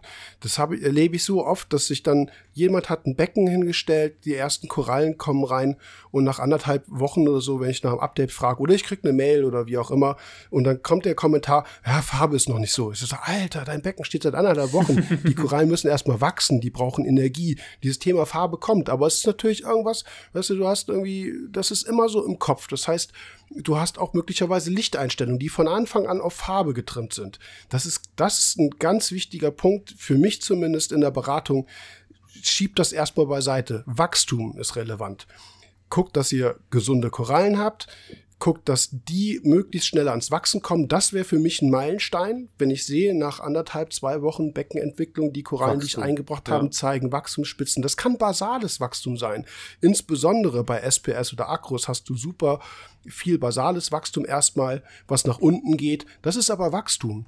Von mhm. mir ist auch gerne Polypenbild, aber. Ja, Vitalität ähm, die, so im Genau, Groben, die ne? Korallen brauchen Energie, die müssen ja. erstmal Energie tanken und darauf muss euer Becken erstmal getrimmt sein. Das Ja. heißt, Lichteinstellung gesund, nicht übertrieben, keine krassen Blauphasen, lasst, lasst UV und Violett erstmal weg oder nur minimal. Guckt, dass ihr ein schönes, ausgeglichenes Photosynthesespektrum habt, dass ihr die Korallen nicht stresst. Das ist, glaube ich, eine ganz wichtige Information, die man so als Meilenstein auch mal definieren kann. Und dann, wenn ich zwei, drei Monate Beckenstart hinter mir habe und ich sehe, Wachstum ist da und die Vitalität, wie du es eben gesagt hast, damit die Vitalität der Korallen ist da, dann, dann kann ich sagen, okay, jetzt, jetzt gehe ich schon mal so ein bisschen Richtung Farbe. Ne, Ja. das, aber, aber das darf nie im Vordergrund stehen und das, das passiert automatisch. Wie gesagt, krieg so viele Mails nach anderthalb Wochen, ah, Farbe ist weg. Ist, äh, ja, das ist, das, darum geht's auch gerade gar nicht. Ne? Ja. Also, ja, das ist für mich ein Punkt, der wichtig ist. Was ich dabei auch noch, ähm, man kann da eine ganze Zeit drüber quatschen, aber was mich zum Beispiel noch, was ich auch noch mit draufnehmen würde, was vielleicht ein Ziel sein könnte, ist Erfahrung sammeln. Die muss nicht am eigenen Becken sein, aber kommt in den oder komm in den Austausch, sucht dir Leute, besucht die, was ich auch schon mal gesagt habe, mach die Türen wieder auf, geh zu Händlern, Mhm. guck dich um und dann wirst du irgendwann merken, wo Korallen gut stehen und wo Korallen nicht gut stehen und wie eigentlich eine vitale Koralle aussieht. Also, das ist an Bildern, finde ich, schwer auszumachen, so, weil jedes Handy macht andere Mhm. Aufnahmen und hier und da nochmal ein Filter drauf, aber guckt euch die Sachen eben in live an. So, ne, wenn es die Möglichkeit gibt, dass irgendwer sagt, ja, komm mal vorbei, dann nutzt das und geht zu Händlern, geht zu verschiedenen Händlern, geht zu verschiedenen Tagen zu Händlern, guckt, wann ein Import reinkommt, eben all solche Sachen, dass man eben auch viel mitnimmt. So kann man eine Menge Erfahrung vorher sammeln und, und kann vielleicht dann das so ein bisschen auf sein eigenes Becken ähm, ja, so ein bisschen überstülpen und sagen, okay, alles klar, ich habe das schon mal gesehen oder der Händler hat gesagt, nee, die sieht heute nicht so gut aus oder die zeigt keine Polypen, dann kriegt man da schon mal ein Gefühl für, weil das ist nachher wirklich schwierig, das höre ich ja auch oft. Ja, wie sieht denn ein vitales Becken aus oder wann zeigt mir denn mein Becken, dass es gut steht oder nicht gut steht? Mhm. Und ähm, das muss man ja irgendwo herkriegen, ne? So, wenn man selber Ja. nur ein eigenes Becken hat oder zu Corona wussten wir das ja ganz viel. Die Leute haben ganz viel davon berichtet, gesagt, ja, ich komme nicht raus und man kriegt ja nichts zu sehen. Guckt, dass ihr was vor die Augen kriegt. So, das ist schon ganz Mhm. gut. Ja. Ich, ähm, Sebastian, ich will jetzt nicht wieder über den Mund fahren, solltest du was sagen wollen. Was mir noch einfällt, wenn ihr das Becken startet und ihr hattet noch keins, also Süßwasserbecken hilft, auf jeden Fall. Mhm. Muss man ein bisschen umdecken, äh, denken, das haben wir ja gerade auch zum Beispiel mit Tobias, da habe ich so meine Erfahrung gesagt, dass ich, was Düngen angeht, viel, viel, viel vorsichtiger bin, weil ne, wir arbeiten bei anderthalb, zwei Mikrogramm pro Liter Eisen und die bei 60, ne, also nur mal so, oder bei 100 Mikrogramm, das sind eben halt Dinge, die, da musste ich mich umstellen von der Süßwasserquaristik auf die Meerwasserquaristik ist umgekehrt, das heißt, seid mit Düngern und so weiter viel, viel, viel vorsichtiger, ist auch ein viel aktiveres, stoffwechselaktiveres Milieu als Süßwasser, aber was natürlich klar ist, wenn ihr das Becken startet, dann ist das so wie ein bisschen beim Skifahren. Ne? Ihr habt vorher ne, Schwünge geübt und Gymnastik und Gedöns und Theorie und oder nimmst Tauchen. Ne? Wenn du diesen Hang runterfährst oder du springst ins Wasser, dann hast du alles auf einmal. Tauchen ist vielleicht auch gut. Du musst nicht nur atmen ein und aus, sondern du musst deine Maske ausblasen. Äh, vielleicht beschlägt die auch noch. Du musst tarieren können. Äh, du musst natürlich schwimmen können. Die wird plötzlich erstmal bewusst, was Strömung im Meer ist. Also alles kommt natürlich aufeinander. Das wird man in der Aquaristik nicht verhindern können. Ne? Also ein Becken muss man starten. So, und das ist das, was ich eben meinte mit Learning on the Job. Es werden viele Dinge auf einmal kommen, die man jetzt auf gleich korrigieren muss. Das will ich auch nicht, äh, dass man da Respekt vor hat und vielleicht auch ein bisschen Angst oder wie auch immer, man Nervosität, das ist, glaube ich, auch normal. Nur, ihr könnt halt, wie gesagt, viel mit der Vorbereitung machen. Und gerade zur jetzigen Zeit, ich glaube, jede Händlerin, jeder Händler ist froh, wenn jemand in den Laden kommt. Stichwort Wassertest zum Beispiel. Das haben wir schon ein paar Mal gesagt. Warum kann man dann nicht sagen, pass mal auf, ich möchte mir einen Wassertest aussuchen, äh, hast du zwei, drei, ne? Kannst du mir mal zeigen, wie tritt man die KH? Ich würde es gern selber machen mit deiner Anleitung. Also wirklich so ein bisschen inter interaktiver da vorgehen. Von mir aus auch mit, mit auch mal auch mal fragen, kann ich mal einen, Ableger kleben von der Koralle, dass ich mal eine Koralle in der Hand hatte. Ja, genau. Ja, sind, weißt du, ich Ja. glaube gerade im Nicht Moment schüchtern sein, einfach mal versuchen Eben. zu machen. So, wenn, ja. wenn ein Händler sagt so, nee, du gehst nicht an meine Korallen und hier, ich benutze KH-Test, äh, den und den oder von mir aus ein, gerade Phosphattest, ne, kommt immer, äh, gibt's so Ableseprobleme. Ähm, wenn jemand sagt, ja, da keinen Bock drauf, dann geht aus dem Laden raus und hat sich das. Ne, ich meine, aber es gibt, glaube ich, sehr viele engagierte Leute, die, die euch das auch zeigen. Seid natürlich so fährt und kauft auch dann. Ne? Also wenn dann rausgeht und das ganze Ding dann irgendwo sonst wo beim günstigsten Anbieter online bestellt, dann habt ihr auch wieder was Verkehrtes verstanden. Ne? Also das muss natürlich so ein, äh, so ein Geben Geben und und Nehmen Nehmen sein, ja. sein. Aber wie gesagt, ich glaube, dass man, äh, dass man nicht mit einem Test äh, warten muss oder damit warten muss, eine Koralle in der Hand zu haben, bevor man sie selber fürs eigene Becken kauft, ne? sondern dass man wirklich vorher schon mal das eine oder andere Handling hat. Man wird bestimmt blöd angeguckt, wenn man sagt, darf ich mal deinen Abschäumertopf sauber machen? Ist- Vielleicht lacht ihr jetzt alle, aber hey, aber Ja. im Ernst, sorry, Alles ich gut, gehe zum. Händler und sag, hey, ich würde mal gerne einen Abschirmertopf sauber machen. Ich habe das noch nie gerochen, ich habe das noch nie gemacht, noch nie gesehen. Warum bisschen in nicht? Scheiße Du kriegst, ne? einen, kriegst einen komischen Blick und dann sagt der Händler oder die Händlerin Ja, so, kannst "Na alle sauber mach, machen." brauch Ich, ne? Und ich guck dir, ja, wie gesagt, es gibt viele Dinge, die man, glaube ich, machen kann, wenn man spricht, wenn man kommuniziert und auch ein bisschen Mut hat und sagt, ich möchte das gerne mal probieren. Äh, wie gesagt, vielleicht fällt man damit auf den Schniss, kann gut auch sein. Ne? Vielleicht denkt er, was redet der Kockert da wieder für komische, was hat der wieder für Ideen? Aber wie gesagt, man kann viel vorher machen. Und ich glaube, dass, dass, dass das auch, auch ein wichtiger Punkt ist, vor Ja, dem Beckenstart, sich dahingehend schon so ein ja. bisschen Handling zu verschaffen. ja, das denke ich Und auch, Treffen, wie du es auch sagtest, ne? Das, äh, ist auch ganz wichtig, ne? Treffen Ja. bei jemandem zu Hause. Guckt, ob ihr irgendwelche Leute habt, ob ihr in eine Gruppe reinkommt, fahrt mal nach jemandem zu Hause und fragt den, ob ihr einen Abschirmer sauber machen könnt. Ja. ja. Keine Absolut. Ahnung. Der freut sich. Ich würde mich freuen, wenn jetzt einer hier klopft und sagt, hör mal, Kann ich nicht mal deine Strömungspumpen und deinen Abschäumer sauber machen? Ich würde sofort sagen, komm rein, ey, willst einen Kaffee? Kein Ding machen. Ja, Bier und Schnaps da. Kannst du schlafen. Na, da bist du bei mir falsch. Habe ich, hab ich tatsächlich nicht da, sowas. Ja. Ja, so, Umzug 2.0 Ansonsten oder was? Bitte? Achso, nee, du willst noch weitermachen. Ja, ich merke schon. Pod podcast Nee, nee, ich, hab- nee, ich, ich überlege gerade noch. Wie gesagt, ich, ich finde es halt schwierig, diese Meilensteine äh, zu definieren. Ein Meilenstein Ja, wäre schwer. tatsächlich diese, dieses erste Korallenwachstum, dass das eben halt ein Punkt ist, dass das, äh, das, das ist ein Schritt, wenn man, wenn man dann sieht, äh, es ist definitiv Wachstum da, dann weiß man, dass man nicht so viel verkehrt macht. Ja. Und dann geht's, wie gesagt, Learning on the Job. Darum eben halt viele verschiedene Dinge natürlich so parallel zu machen, was einfach äh, Routine und Erfahrung braucht. Aber sonst, wenn alles richtig gut eingestellt ist, ne, Lampe ist, ist, ist richtig eingestellt, Strömung passt, Gestaltung ist vernünftig, Becken ist gut konzipiert, dann läuft das ja auch. Und dann sind wir jetzt bei Sebastians Becken. Moment, nach- ich möchte, ich möchte noch kurz eine Sache möchte ich jetzt noch anmerken und zwar, dass ich schlichtweg glaube, dass Meilensteine auch von jedem anders definiert werden. Der Mhm. eine sagt, ey, ich möchte irgendwann eine äh, ultra ausgefärbte Walt Disney im Becken haben und der andere sagt, meine Güte, äh, pff, ich will eine Endspann so groß wie ein Medizinball. Ne? Also ähm, ja, man muss glaube ich auch sich seine Ziele selber setzen. Ja, ja, ja, definitiv. Und äh, klar, Thema Besatz haben wir jetzt nicht angesprochen. Das ist natürlich auch irgendwas, was man klären muss, äh, was aber völlig individuell ist. So, der eine will ein kleines Zoanthusbecken, der andere will irgendwie, weiß ich nicht was. Aber äh, das steht dann nochmal auf einem anderen Blatt. So, jetzt aber. Sebastian.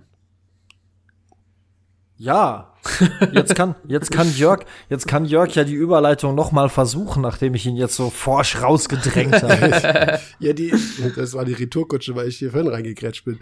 Nee, die, die Überleitung war jetzt tatsächlich, also es gibt noch ein Beispiel, was ich vorwegnehme, nochmal. Der Leines Krumm, der auch bei uns im Podcast war, zweimal, äh, hatte damals sein Becken umgebaut und hatte auch so einen Traumstart hingelegt. Aber gut, erfahrener Aquarianer, weiß, was er tut, Korallenbesatz war da und hatte wirklich von jetzt auf gleich ein tippitoppi Becken. Nach drei Monaten hast du reingeguckt, damals haben wir den Witz gemacht, so, ne, vor drei, früher, ne, mit Einfahrphase hättest du jetzt angefangen, das Becken äh, sozusagen zu besetzen, vorsichtig, mit sau viel Büschelalgen und sonst was. Und äh, das, das war ein, schon, das war ein fertiges SPS-Becken, das musste nur noch wachsen, ne? Also oder weiter wachsen. Das war auch farblich richtig krass. Und Sebastians Becken ist auch ähnlich, ne? Jetzt wirklich Umzug, auch mal lobenswert, hast du komplett alleine gemacht. Also wirklich alleine. Äh, und das Becken hat er echt einen richtig guten Start hingelegt. Und das ist irgendwas, was, was von alleine auch passiert, wenn alle Umgebungsbedingungen passen, sage ich jetzt mal. Ne? Das, was wir eben so ein bisschen besprochen haben. Ja, ich, äh, also, ne, wer sich jetzt fragt, meine Güte, wie hat der ein 1000 Liter Aquarium alleine umgezogen? Dazu muss ich sagen, da hatte ich tatsächlich Hilfe, also für den reinen okay, Glaskörper. Ja, okay. Genau, für den reinen Glaskörper hatte ich Hilfe, aber den Rest habe ich dann irgendwie alleine gemacht, weil irgendwie die Hilfe, die ich haben wollte, dann plötzlich doch keine Zeit mehr hatte, aber dann war das Kind ja in den Brunnen gefallen und dann musste ich loslegen. Ähm, ich sag mal so, vor meinem Umzug war meine größte Sorge, wie ich das Becken umziehe. Und meine größte Sorge war, scheiße, das musst du alles irgendwie, hoffentlich musst du das nicht alleine machen. Zusammengefasst muss ich sagen, es waren die schlimmsten zwei Tage meines Lebens. Aber gleichzeitig, als ich dann da, ähm, als ich fertig war und vor allem jetzt, muss ich sagen, meine Güte, das hat schon alles verdammt gut geklappt, Mann, weil bist ich du ein einfach geiler Macker, hast du dir gedacht, ne? Nee, nee, nee, nee, nee, Moment. Jetzt, jetzt hast du, ja gut, jetzt äh, kann ich mir das Okay. Lob natürlich alleine an den, an den Kragen heften. ähm, jetzt werde ich nicht erwähnen, was ich sonst erwähnen wollte. Nein, also es hat aber tatsächlich nur so gut geklappt, weil ich natürlich mich auch vorher bei den richtigen Menschen informiert habe, nämlich bei Jörg und bei Dominik ähm, und mir diese Ratschläge auch echt zu Herzen genommen habe. Vor Und ja. Dominik. Ähm, heute gucke ich in das Becken und denke mir so, alter Schwede, ich habe mir, ich, ich war ja bei, ähm, bin ja auch auf einem YouTube-Kanal zu finden und das finde ich wirklich so, das finde ich unfassbar. Was, also ich gucke mir dieses Video an, gucke gleichzeitig beim Becken an und denke mir so, oh, Alter, was ist hier denn los? Ähm, ja, wie finden wir denn jetzt den passenden Einstieg? Dominik, moderier doch mal. Ja, du bist mit deinem Becken umgezogen von A nach B und wir hatten schon mal den Beckenumzug hier im Podcast, aber das war tatsächlich ja äh, in einem Haus Also da sind wir ja thematisch darauf eingegangen, wie man umzieht, wenn man äh, zwei Glasbecken hat. Bei dir ist es ja so gewesen, du hast ein Glasbecken und musstest quasi alles mit Inhalt nicht einfach zwei Meter weiter nach links schieben, sondern äh, musstest ja tatsächlich das eine Becken abbauen, zwischen Hältern und das andere, Be das gleiche Becken, Entschuldigung, wieder aufbauen und äh, ja, dann setzt man sich ja Ziele. Das könnte ja durchaus, ein Ziel ist ja bei den meisten, das schaffe ich an einem Tag. Und das hast du dir ja zum Beispiel nicht geschafft. Und da würde ich das ganz spannend finden, wenn du mal berichtest, wie du das gemacht hast, da du das ja auch fast alles alleine gemacht hast. Also wirklich alleine. Das ist ja auch nochmal eine Krux. Die kann ja jeden ereilen. Ich meine, zu Corona-Zeiten, zack, Leute sind krank und können auch wirklich nicht kommen, auch wenn sie wollten. Hm, wie bist du damit umgegangen und wie hast du, also wie bist du mit dieser Herausforderung auch umgegangen, zu sagen, scheiße, ich schaff das nicht? Ja, ähm, also es war so, dass der Termin des Umzuges für das Becken ja stand. Und ähm, da hatte ich dann auch ganz viele fleißige Helferlein, ähm, nämlich tatsächlich sieben Leute, also wir waren zu acht, als wir das, das reine Glasbecken ähm, umgezogen haben.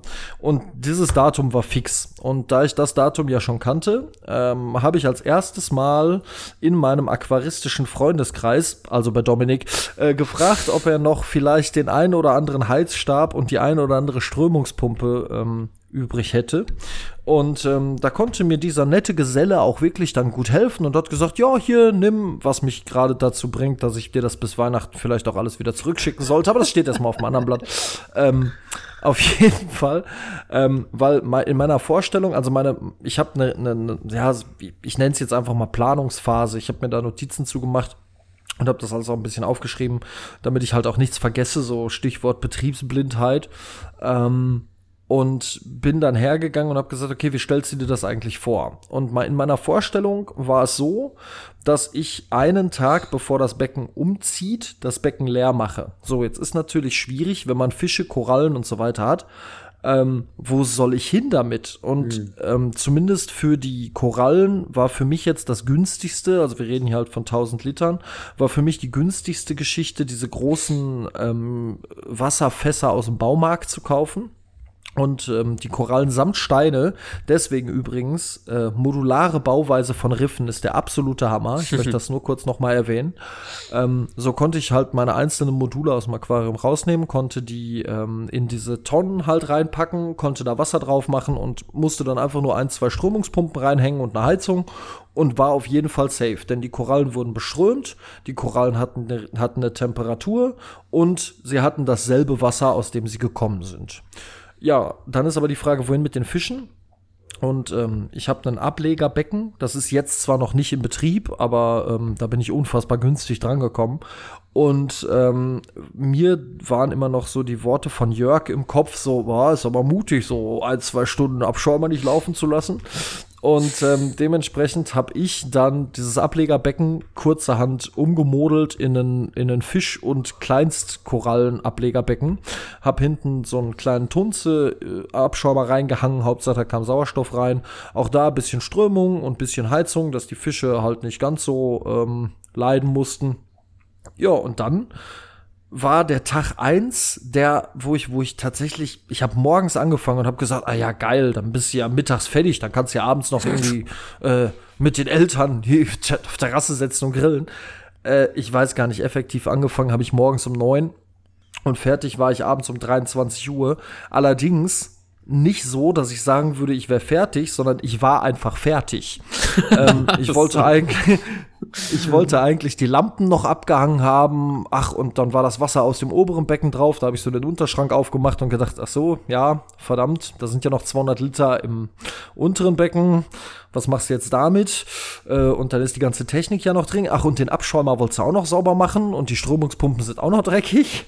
Ähm, hab dann aber, meine Vernunft hat dann gesagt, so, pass mal auf, du schmeißt jetzt Strömungspumpen, alles Mögliche, schmeißt du jetzt in den Eimer. Dann kann da über Nacht schon mal so ein bisschen die Zitronensäure wirken. Und du machst heute gar nichts mehr, schlimm wird's morgen. So. Ja, ich habe natürlich in weiser Voraussicht, weil ich wollte das Ganze an einem Tag schaffen, habe ich meine ganzen Helferlein für morgens um neun eingeladen. Ja, die waren auch alle um 9 Uhr da. Was ich nur nicht bedacht habe, als ich um 6 Uhr wach wurde, du musst die Lampen noch abhängen, du musst das untere Filterbecken noch leer, also das, das Filterbecken noch leer machen.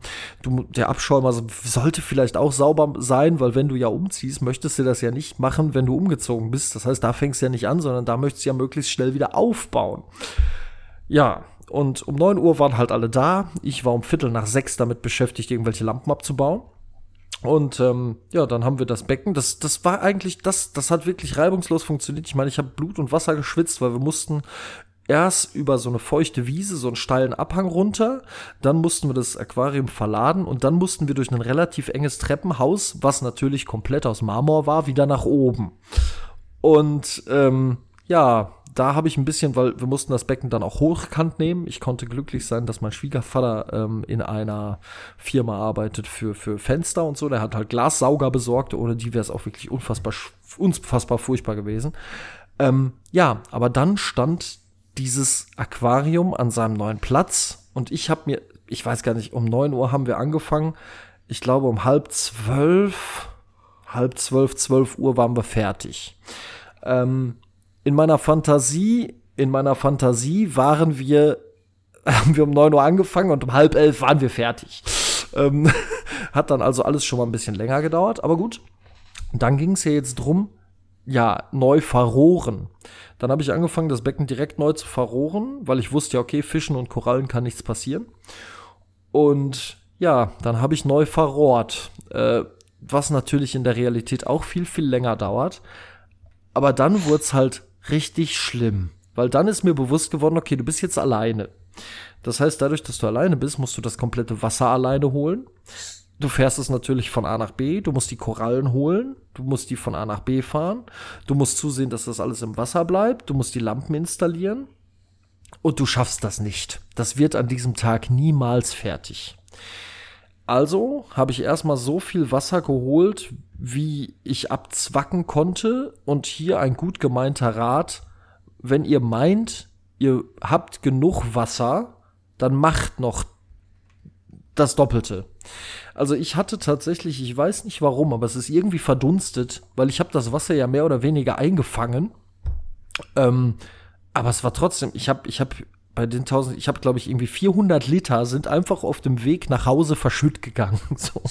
Und dann, dann habe ich erstmal ähm, halt so viel Wasser, ich hatte dann halt neues Wasser schon gemacht und so weiter, habe das dann in eine 80 Liter Tonne gefüllt, habe diese 80 Liter Tonne auf eine Sackkarre gespannt, habe diese Sackkarre ans Auto ge gezogen, habe dann diese 80 Liter in den Kofferraum geräumt, bin dann in die neue Wohnung, habe das Ganze, die ersten zwei, drei Male habe ich versucht, diese, oder habe ich diese 80 Liter die Treppe hochgezogen, bis ich dann irgendwann entnervt nachts um elf da stand und dachte, das kann doch alles nicht sein und habe dann, und jetzt hier ein Tipp für alle Leute, der Podcast ist ja Werbung, die eine royale Exklusiv-Rückförderpumpe haben, die hat es tatsächlich geschafft, zwar nur im Rinnsal, aber sie hat es geschafft, unten von der Haustür bis in den ersten Stock das Wasser hochzufördern und ja, das hat jetzt am Ende des Tages, weil es nur ein Rinnsal war, eine Stunde länger gedauert. Aber wer 80 Liter Wasser zwei, dreimal die Treppe hochschlört, der wird wissen, hey, Rinnsal ist toll, da kannst du dich nämlich daneben setzen und kannst mal was trinken. Und ähm, ja, so verging dann der erste Tag. Und ich glaube, ich habe dir, dir habe ich nachts um halb zwölf geschrieben, so, hier, pass auf, Dominik, ich hole jetzt ein letztes Mal Wasser und dann ist auch gut für heute. Mhm. Und ähm, ja, wie bin ich damit umgegangen? Ich habe in, in erster Linie war ich beruhigt, weil ich wusste, hey, okay, Korallen ähm, sind safe, die stehen da in ihren Riesentonnen und Fische sind safe, die haben Sauerstoff. Äh, den Tag, den sie jetzt nichts zu fressen kriegen, werden sie jetzt überleben. Äh, passt alles. Ja, und am nächsten Morgen, war ja Sommer, war ich um 5 Uhr wach. Also, wir erinnern uns, der erste Tag irgendwie die ganze Zeit Aquarium leer gemacht, 23 Uhr entnervt aufgegeben, morgens um 6 Uhr aufgestanden, Viertel nach 6 mit dem Aquarium beschäftigt, nachts um halb zwölf, also ich glaube, als das Wasser da oben war, war es irgendwie halb eins, halb zwei, ich weiß es nicht, ähm, aufgehört, morgens um 6 dann wieder, nee, um 5 dann wieder los. Und dann hatte ich dann so viel Wasser im Aquarium, dass ich die einzelnen Riffsäulen, die ich ja jetzt hatte, die ich dann umziehen konnte. Also habe ich die Riffsäulen in so eine riesige Ikea-Box gepackt, Wasser oben drauf. Ähm, das waren auch irgendwie 40, 50 Kilo. Diese Dinger dann äh, die, die feuchte Wiese runtergezogen, wieder ins Auto geräumt, dann die Säulen ins Aquarium gestellt und dann bis, ähm, bis abends halt wirklich Wasser. Wasser, Wasser, Wasser, weil 1000 Liter sind unfassbar viel Wasser. Das, das merkt man erst dann. Und dann war nämlich mein Ziel für den zweiten Tag, du musst heute die Strömungspumpen ans Laufen kriegen und den Abschäumer. Ja, da die Korallen wie auch die Fische das Wasser ja jetzt alle kannten, habe ich das dann irgendwann geschafft und Licht kam tatsächlich auch noch an dem Tag. Das habe ich dann abends noch dran, das war aber nur mehr oder weniger drüber gefuscht. Ja, und dann hatte ich nach drei Tagen den Umzug durch, wobei ich effektiv nach vier Tagen fertig war, weil das Riff habe ich erst am letzten Tag oder am vierten Tag dann in aller Ruhe ganz entspannt, wo ich wusste, hey, Heizung läuft, Strömungspumpen laufen, es wird, es wird was umgesetzt und so weiter. Da habe ich dann gesagt, okay, jetzt, jetzt bist du durch. Das war mein Umzug. Hattest du denn ähm, nach der nach der ganzen Tortur, hattest du noch äh, Korallen viel einzukleben oder war das mehr oder weniger tatsächlich auf den, wie du sagst, Modulen äh, alles, alles fertig drauf? Bis auf, also bis auf gute Cutters, ne, sowas hast wahrscheinlich ja so lose genommen. Aber äh, war der Aufwand mit Brechen, Kleben und sowas, war der groß? Ähm, es ist tatsächlich so, dass ich viele Korallen konnte ich so übernehmen, weil ich quasi die, diese Riffsäulen wie rohe Eier be ähm, ähm, behandelt habe. Natürlich sind mir zwei, drei Korallen auch abgebrochen, so im Eifer des Gefechts, oder dann hast du sie in diese Box gepackt und dann sind die im Auto, haben sich dann doch bewegt und sind dann abgebrochen. Ähm, aber ich sag mal so, kleben von 100, wenn ich, wenn ich jetzt davon ausgehe, ich habe 100% Korallen in meinem Becken, dann musste ich ungefähr 30% kleben. Also das, mhm. das war wirklich echt überschaubar. Also das, das, das, das war wirklich ganz, ganz easy. Und ich bin auch ehrlich, hätte ich das noch alles machen müssen, ich glaube, dann wäre mir irgendwann so der Geduldsfaden, der zwischendurch wirklich kurz war und kurz vorm Reißen. Ich glaube, dann wäre er mir absolut gerissen und ich hätte gesagt, boah, was tust du dir eigentlich an? Mhm. Wir haben, wir haben dieses äh, modulare oder dieses äh, mobile Gestaltungskonzept ja auch mit, mit, mit, äh, mit Teuger besprochen, äh, auch in, äh, in Zusammenhang mit, mit, mit seinem Gestaltungsprojekt, was er mit, mit Tobias Ney macht. Äh, das ist ein erheblich positiver, äh, wie soll ich sagen, also erheblich positiv, wenn du das machen kannst. Einfach weil du die Korallen tatsächlich eigentlich minimal störst. Wenn du die diese Module, die du ja hattest, die wir auch zusammen gemacht haben teilweise, also das eine zumindest, ein Rest hast, hast du ja selber geklebt, aber wenn du die so eins zu eins rausnimmst, verändert sich jetzt auch tatsächlich ja der, der, der Winkel nicht, ne, wo eine Koralle draufsteht. Das heißt, sie steht mehr oder weniger eins zu eins genauso wie vorher. Und äh, ich glaube, das macht echt viel auf. Die kann sozusagen einfach weiter wachsen. Die kriegt nicht plötzlich äh, Licht an der Basalscheibe, wo vorher nichts war und irgendein Ast, der vorher im Licht stand, steht jetzt im Schatten und sowas. Ich glaube, das ist, glaube ich, immer so ein, äh, so ein Punkt. Und wenn wir nochmal das Becken von Michael Alf betrachten, das ist wirklich lange her, ne, in den Podcast-Folgen, ähm, äh, ich glaube, der hat, der hat jede einzelne Koralle rausgenommen, ne? Also wirklich rausgebrochen, gebadet, fragmentiert und äh, neu aufgeklebt. Ich glaube, das ist das, was am meisten Stress macht. Also was den, den Korallen am meisten Stress macht. Und wenn du das nicht hast, dann stehen die, die Chancen echt gut, dass die einfach weiter wachsen, ohne dass das äh, groß irgendwas ist. Und was mir halt aufgefallen ist durch diese modularen Geschichten, konnte ich halt einfach hergehen und konnte sagen, weißt du was, warum soll ich denn das Strömungskonzept ändern? Das Einzige, was sich ändert, ist, ich habe keinen Bodengrund mehr drin, mhm. äh, aber an sich die Riffstruktur bleibt ja dieselbe. Mhm. Und das, das fand ich auch recht gut, weil ich musste mich jetzt nicht vors Becken setzen und musste mir jetzt Gedanken machen, boah, oh Gottes Willen, welche Koralle wird jetzt wie beströmt, sondern das mhm. wusste ich ja schon. Ich wusste ja, okay, das, das funktioniert. Dadurch, dass ich diese Module habe, kann ich das einfach wieder einsetzen und ähm, es passt. Ja, äh, natürlich, klar, jetzt musste man gucken, okay, die Pumpen waren gerade frisch sauber, natürlich musste man da gucken, aber vom Grundsatz her wusste man, wo die Reise hingeht. Und da muss ich halt wirklich sagen, also wenn ihr noch mal euer der Riff neu gestaltet, dann gestaltet es. Ich, ich, hab, ich sage jetzt sogar, ich würde die Module jetzt noch kleiner gestalten. Also ich würde jetzt mhm. hergehen und ich, also ich habe jetzt, Moment, eins, zwei, drei, vier, fünf Module im Becken. Ich würde jetzt wahrscheinlich hergehen und würde sagen, okay, ich mache nicht fünf, ich mache neun oder so. Also mhm. wirklich, wirklich noch ein bisschen kleiner, weil es dann noch einfacher wird, sich drum zu kümmern. Man kann halt auch, wenn man wirklich, bitte. Genau, wenn man mal ein Problem auf einem Modul hat, dann nimmt man einfach den ganz, das ganze Modul raus, kümmert sich um das Problem und setzt das Modul wieder rein. Also, das kann ich echt jedem empfehlen und das ist mir wegen, während dem Umzug ist mir das so aufgefallen. Das war, ja, es war wirklich großartig. Was hast du am Licht geändert? Nichts. Du hast die Einstellung so, so genommen, äh, wie sie waren. Auch nicht Lampe höher genau. gehangen, irgendwie sowas, Intensität verringert. Nein, Nein okay. gar nichts. Also, ähm, das, hätte, das hätte ich dir anders empfohlen, tatsächlich. Aber ich glaube, okay. da haben wir wahrscheinlich nicht drüber gesprochen. Ja, weil das immer so, deswegen spreche ich das auch an, so ein, so ein äh, ist jetzt in dem Falle bei dir gut gegangen. Allerdings halt auch in der Kombination, dass die Korallen wenig gestresst waren. dadurch, dass sie auf den gleichen Stein waren, der Großteil zumindest. Und dass das Becken ja insgesamt wie du es auch mit der Raumstruktur sagtest, Beströmung und so, ist, ist alles, ist alles gleich geblieben. Ne? Aber viele Leute vergessen, dass eine Koralle trotzdem irgendwo erstmal einen Wachstumsstopp hat, dass die äh, zwar vorher an das Licht gewöhnt waren, aber möglicherweise jetzt nicht mehr. Ne? Also du hast ein, plötzlich machst du halt, hast du Nährstoffschwankungen drin, du hast KH und Kalziumschwankungen drin. Das sind alles natürlich Umgebungsbedingungen, äh, wo du aufpassen musst, wenn du super äh, aggressiv beleuchtest, was du ja auch nicht gemacht hast. Ne? Deine Lichteinstellungen waren nee. ja vorher eigentlich auch schon ziemlich safe. Äh, viele haben halt wirklich dann, dann doch eine eher aggressivere Beleuchtung gewählt, mit denen die Korallen zwar klarkommen, aber, aber wie gesagt im alten Becken und nicht im neuen. Und deswegen ist eigentlich immer eine Empfehlung von meiner Seite, bei so einem Beckenumzug dann auch mit dem Licht erstmal zurückzufahren, äh, statt in zwölf Stunden vielleicht erstmal wieder auf elf Stunden zu gehen die Intensität ein bisschen zu senken oder halt Lampen höher zu hängen, wenn man viel UV drin hatte, das erstmal wieder rauszunehmen. Wie gesagt, erstmal wieder auf Wachstum trimmen, ne? Und das ist irgendwas, äh, was, was viele, wo viele Leute sich dann ihre, ihre Korallen relativ schnell bügeln, weil sie das nicht im, äh, auf dem Zettel haben, ne? Und dann sagen, ja, die kannten das nicht ja vorher, ja, aber in einer anderen Umgebung, ne? Das ist halt der Punkt dabei. Also was ich tatsächlich während dem Umzug, wir hatten ja auch bei unserem Video gut das Filterbecken stand, also wer, wer erinnert sich nicht, auch bei dieser Zeitfolge, die wir mal gemacht haben. Ich habe gesagt, mhm. ich hatte das, das äh, Filterbecken ja unten falsch rum drin stehen und habe dann, wenn ich einmal Fließ von meinem Fließfilter wechseln musste, waren irgendwie so zweieinhalb, drei Stunden sind ins Land gegangen. Mhm. Und ich habe Originalanekdote, das Becken steht hier oben drin und mein Kollege, der geholfen hat beim Umzug, sagt, hör mal, ist das Filterbecken jetzt richtig? Ich sag, ja klar, haben wir doch gerade umgedreht. Und dann meinte er so, ja, ja klar, aber das Becken steht ja jetzt auch andersrum an der Wand. So, und ich so, okay, oh, okay. also ich hätte original, wenn er mich nicht darauf hingewiesen hätte, hätte ich den gleichen Fehler wieder gemacht.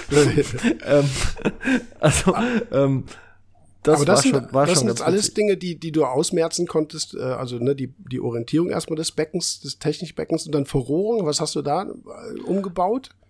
Also bei der Verrohrung habe ich tatsächlich, ich hatte vorher so einen Bogen im Ablauf, so einen ganz merkwürdigen, den habe ich erstmal komplett rausgemacht. Dann läuft meine ähm, Kohle jetzt tatsächlich ähm, passiv einfach mit, also ohne dass ich, sondern es wird durch die Strömung, die eh erzeugt mhm. wird, wird auch ein Kohlefilter beströmt. Ähm, das läuft jetzt mit. Da habe ich auch noch einen Bypass, wo ich im Zweifelsfall eine UV-Anlage dran anschließen könnte, wenn ich es denn wollte. Ähm, also so, dass ich halt, ne, angesprochen, ich brauche jetzt keine drei Pumpen mehr, sondern ich brauche jetzt nur noch eine. Und ähm, dann habe ich noch einen Abzweig, wo ich später eventuell mal ein Ablegerbecken dran machen kann, ähm, dass man halt sagt, okay, auch da brauchst du keine, keine zweite Rückförderpumpe. Ähm, ansonsten habe ich bei der Verrohrung, also ich habe es ich hab's halt einfach einfacher gestaltet. Ich habe vorher habe ich da irgendwelche Bögen drin gehabt und das das passte alles mhm. nicht so richtig und jetzt habe ich es einfach so verändert, dass ich gesagt habe, hey, das ist schön clean, das sieht gut aus, also ne, so gut wie halt graue Rohre aussehen können, aber ähm, sie, sie laufen halt und und bei der Rückförderung habe ich einfach nur Pin nach oben, einmal einen Knick drin oder beziehungsweise eine, eine, eine Ein Halbkreis drin, noch ein Halbkreis drin, wieder runter, fertig. Mhm. Ähm, also keine Spielereien mehr mit irgendwelchen Verjüngungen, dass die Wasseroberfläche beströmt wird oder sonst irgendwas, sondern es wird einfach nur nach oben in einem U wieder runter gefördert. Mhm. Ähm, ja, also das, das habe ich bei der Verrohrung halt. Ich bin, bin hergegangen und habe gesagt, okay, ich möchte ein bisschen, eh, ein bisschen das alles vereinfachen, aber gleichzeitig so, dass man sagt, hey, ich brauche nur noch eine Stromungspumpe und kann damit alles andere bedienen, quasi.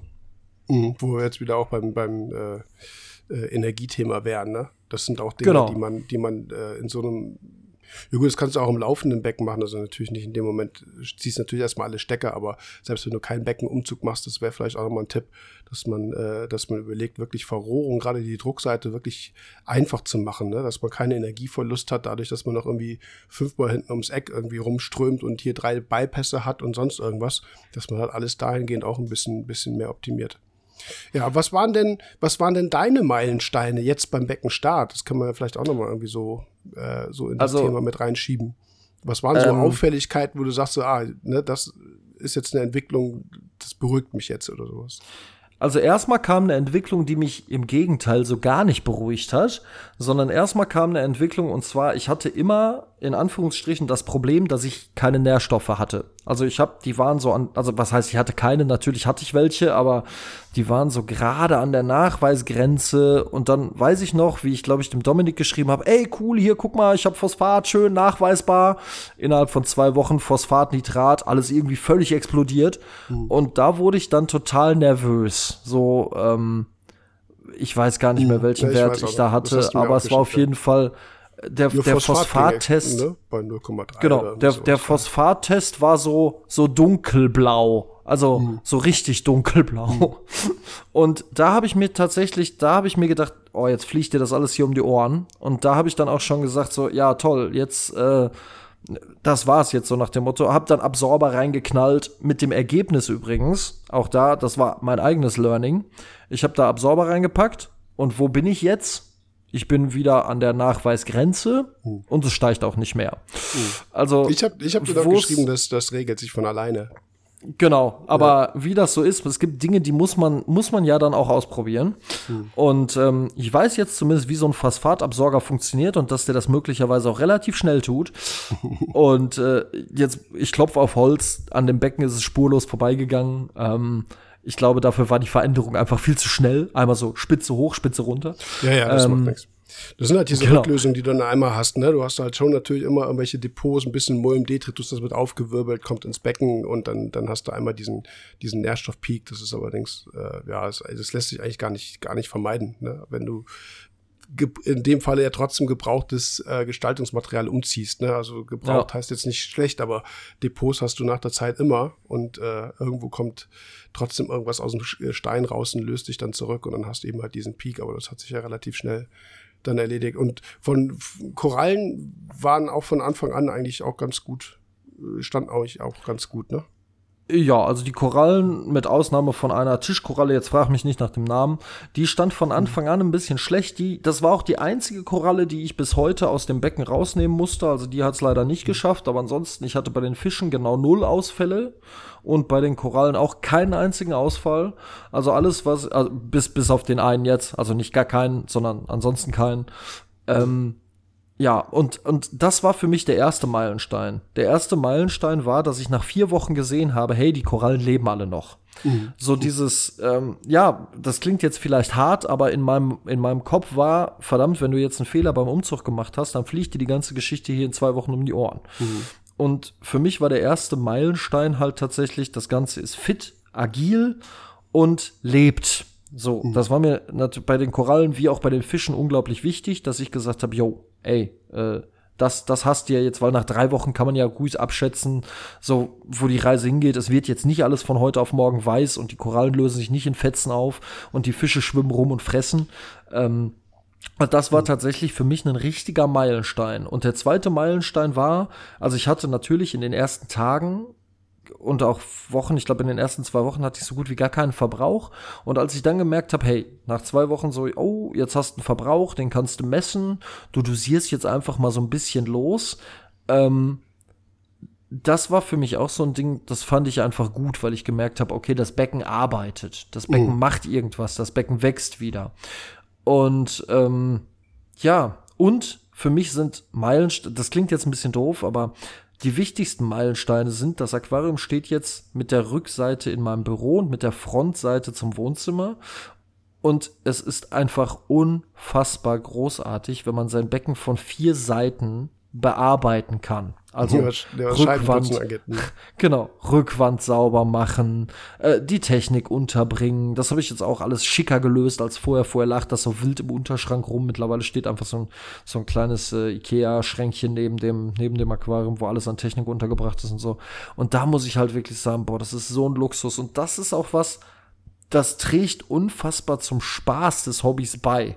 Dass man halt überall so super drankommt und wenn ich jetzt Vlies wechseln muss, ja, dann dauert es nicht mal drei Stunden, sondern ich bin in zehn Minuten fertig. Also, also das, das sind so Sachen, die mir einfach unglaublich viel Freude machen. An, also auch, auch jetzt rückblickend, wo ich sage, wow, der Umzug hat gut geklappt. Natürlich auch, wie ich gerade schon gesagt habe, mit eurer Hilfe.